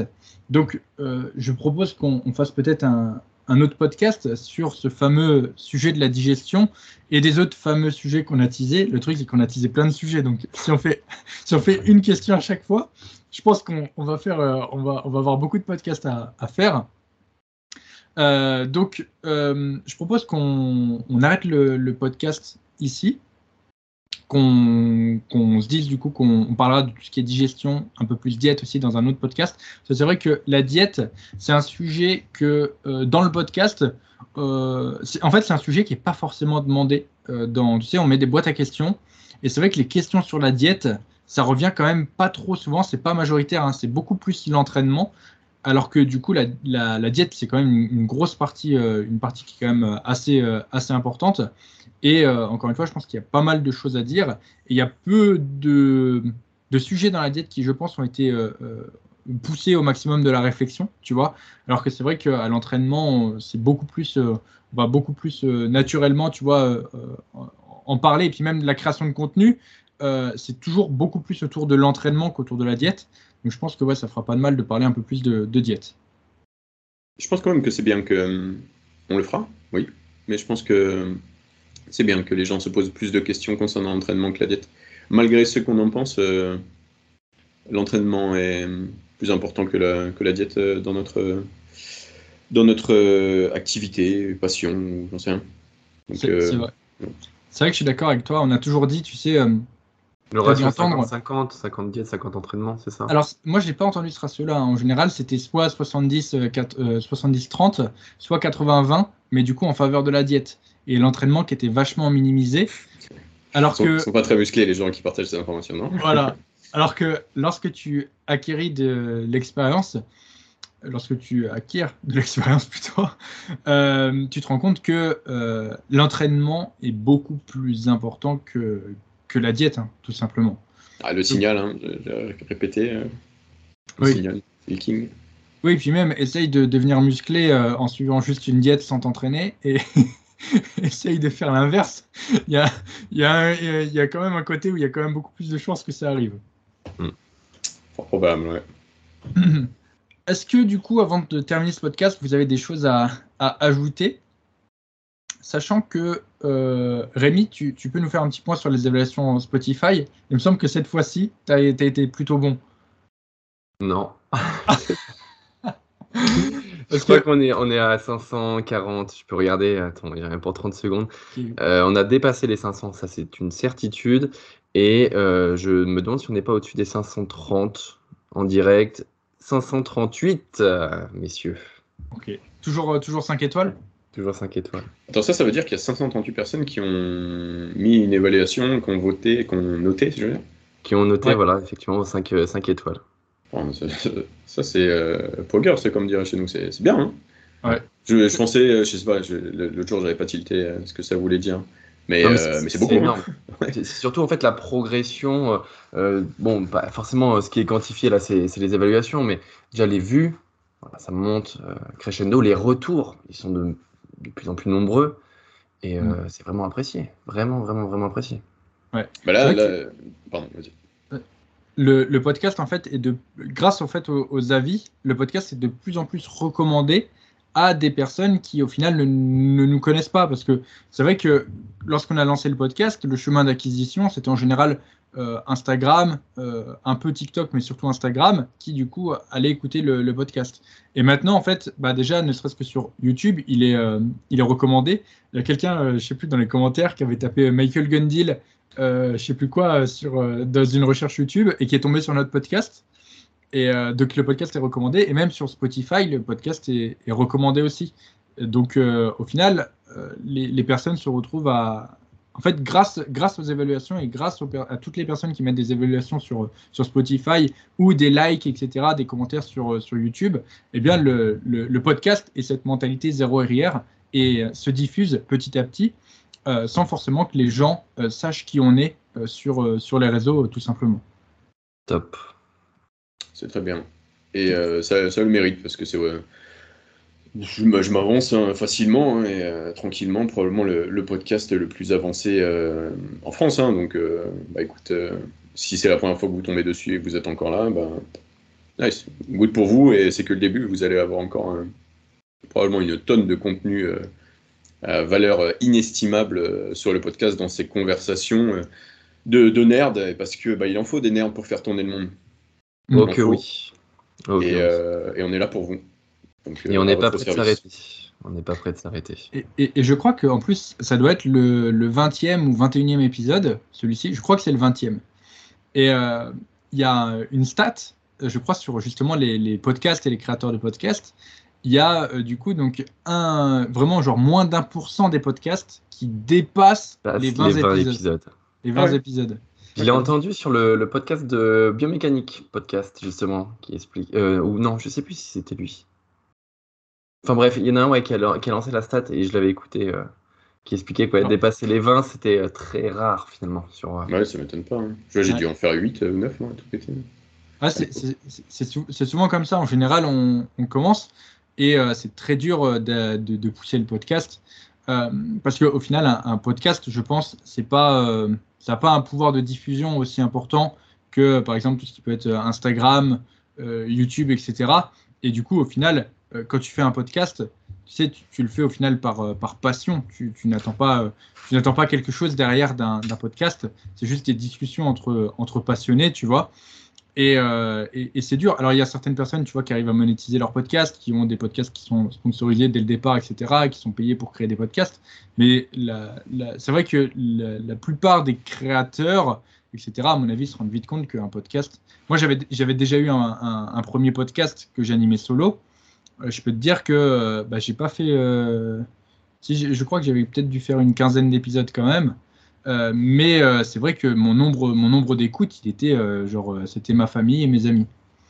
Donc c'est vrai que ça m'avait pas forcément poussé aussi à, à continuer. Après, j'étais tout seul. Tu sais, quand tu es tout seul, c'est pas, c'est pas évident. Alors que quand tu as une discussion avec quelqu'un, tu vois, c'est, bah, par exemple, là, typiquement, c'est le genre de discussion qu'on aurait pu avoir, juste on, on l'a enregistré, tu vois. Et dans tous les cas, que ça soit enregistré ou non, euh, moi, ça me fait grave kiffer d'avoir ce genre de, discussion. Oui, oui, mais tu sais, le podcast, euh, enfin, je, sais qu'on pourrait avoir cette discussion offline, mais bon, pourquoi pas la, la, mettre, la mettre là. Les podcasts, c'est ultra lucratif. C'est juste que nous, notre format, on, décide d'en faire quelque chose de plus brut et moins investi, quoi. Mais euh, loue un Airbnb, euh, loue du matos, invite, euh, invite quelqu'un, moi, invite euh, une personnalité? De toute façon, tout le monde a TikTok ici. vous les voyez bien, les clips. Mm. Qu'est-ce qui. Bon, les gens ils vont dire que ça, c'est parce que mon algorithme, je regarde que ça. Je sais très bien, je connais la chanson. Mais t'invites quoi? T'invites des actrices porno dans ton podcast et tu leur poses des questions euh, en rapport avec le fitness. Du coup, ça fait un podcast fitness quand même. Boum, tu as 1000, euh, vues. Tu invites un joueur de foot, euh, tu invites. les podcasts, ça marche de dingue. Les, clips, pardon, les clips de podcast, ça, ça, marche de dingue. Donc, il y a quand même un potentiel de malade avec les podcasts parce qu'il y a cette possibilité de faire parler des gens qui, normalement, on n'entend pas vraiment parler. Donc, il y a moyen de ramener du drama, des potins, des trucs à la, des trucs gossip, hein, ce que ce qu'adorent les gens au final. Mm. Je, pense que même si on est déjà dans l'ère du podcast, je pense que ce n'est que le début. Parce que les gens se rendent compte de plus en plus que bah, les gens sont friands de ce genre de contenu. Parce que c'est justement ça, c'est donner à la parole à des profils qu'on n'entend pas souvent. Regarde, je te citais une actrice pornographique, par exemple. On n'entend pas souvent, définitivement. Un joueur de foot qui, tout d'un coup, va, parler des dramas qu'il y a euh, dans l'équipe de France. On n'entend jamais ça parce qu'il est censuré. Mais tout d'un coup, il est à l'aise. En plus, il est payé pour faire ça. Il va en parler. Les gens vont le regarder à fond. Ça va être remis sur TikTok. C'est dans l'algorithme. Tout le monde va le voir, etc. Alors que toi, au final, tu as fait quoi? Bon, déjà, tu es intéressant, tu es euh, très sociable, etc. Tu as loué Airbnb. Et puis, euh, et puis voilà, feu, quoi. Ça, je pense réellement qu'on n'est qu'au début de l'ère des podcasts et du clip. Euh, podcast, parce que justement, c'est le, besoin viscéral de l'humain de suivre le, drama, le gossip, tu vois, de s'intéresser au gossip. Euh, mais par contre, next step, euh, mais c'est trop, c'est vachement compliqué, c'est qu'il faut du physique. Mm. Ça, ça, ça bloque les gens, c'est sûr, parce qu'on se dit, ok, mais si tout d'un coup, on est tous les trois dans un canapé pépère, dans un super cadre, euh, euh, et, on a une discussion, là, c'est le step-up. Là, c'est le step-up. Et le step-up du step-up, donc le stéroïde step-up, c'est d'inviter euh, des célébrités, bien sûr. Bientôt. bientôt. Ça, on, y réfléchit pour faire, pour upgrade, on va dire, le format du podcast on essaye de mettre en place euh, certaines choses justement, parce que c'est vrai que là, c'est discussion entre passionnés, etc. Mais c'est sûr qu'il y a un moment où euh, il, faut que ce soit plus vivant. Voilà, il faut, il faut step up. Euh, c'est comme quand, quand, je regarde les premières vidéos que j'ai faites et quand je vois les vidéos que je fais maintenant. Aujourd'hui, jamais de la vie, je regarde une de mes premières vidéos. Quand je vois ça, je dis mais, mais comment j'ai fait pour faire ça, tu vois? Et je sais qu'il y a des moments où j'ai step up petit à petit au fur et à mesure de ma création de contenu. Et le podcast, c'est pareil, il faut le faire, euh, il faut le faire step up. Après, c'est juste que ça demande un peu plus de, bah, de logistique, euh, ne serait-ce que pour euh, bah, organiser un, un, un, meet où, par exemple, on serait tous les trois, tu vois, le tourner, le tourner en IRL, ce serait trop bien, mais tu vois, il faut prévoir des dates à l'avance, il faut louer des trucs. Il y a quand même beaucoup plus de, de logistique derrière. Il faut du matos pour, pour filmer, pour enregistrer, etc. Mais encore une fois, rien n'est impossible. Rien n'est impossible. Euh, et, ça se fait très bien. Et ça se fait très bien. Et en prime, euh, en plus, euh, une grosse séance derrière, quoi. Je, je peux plus, je peux plus trop parler parce que je suis en train de travailler sur des choses pour un partenariat qu'on a en commun. Mais, mais oui, je vois très bien de quoi tu parles parce qu'on est en plein dedans. Hmm. Génial. Ah. Génial. En tout cas, bonne, nouvelle d'apprendre ça. Je pense que euh, ça conclut bien le, podcast. Merci, euh, merci à tous de, nous avoir écoutés. Et on vous dit à très bientôt dans un prochain épisode du Zéro RR Podcast. Salut. Merci à tous et merci encore de m'avoir euh, tanké, comme je le dis, c'est bien, pendant deux heures et demie. Et euh, j'ai hâte de vous lire dans les commentaires, parce que vraiment, la dernière fois, ça m'a fait ultra, ultra plaisir. Donc merci euh, d'avoir pris le temps de bah, d'écrire à, Rémi, Denis, et, euh, et puis, et puis j'avoue que c'était un sacré ego boost pour moi de, de, lire que vous étiez si content de me voir dans le podcast. Donc merci les gars. Et bientôt une partie 3, surtout. Ouais, la digestion. Ciao Salut.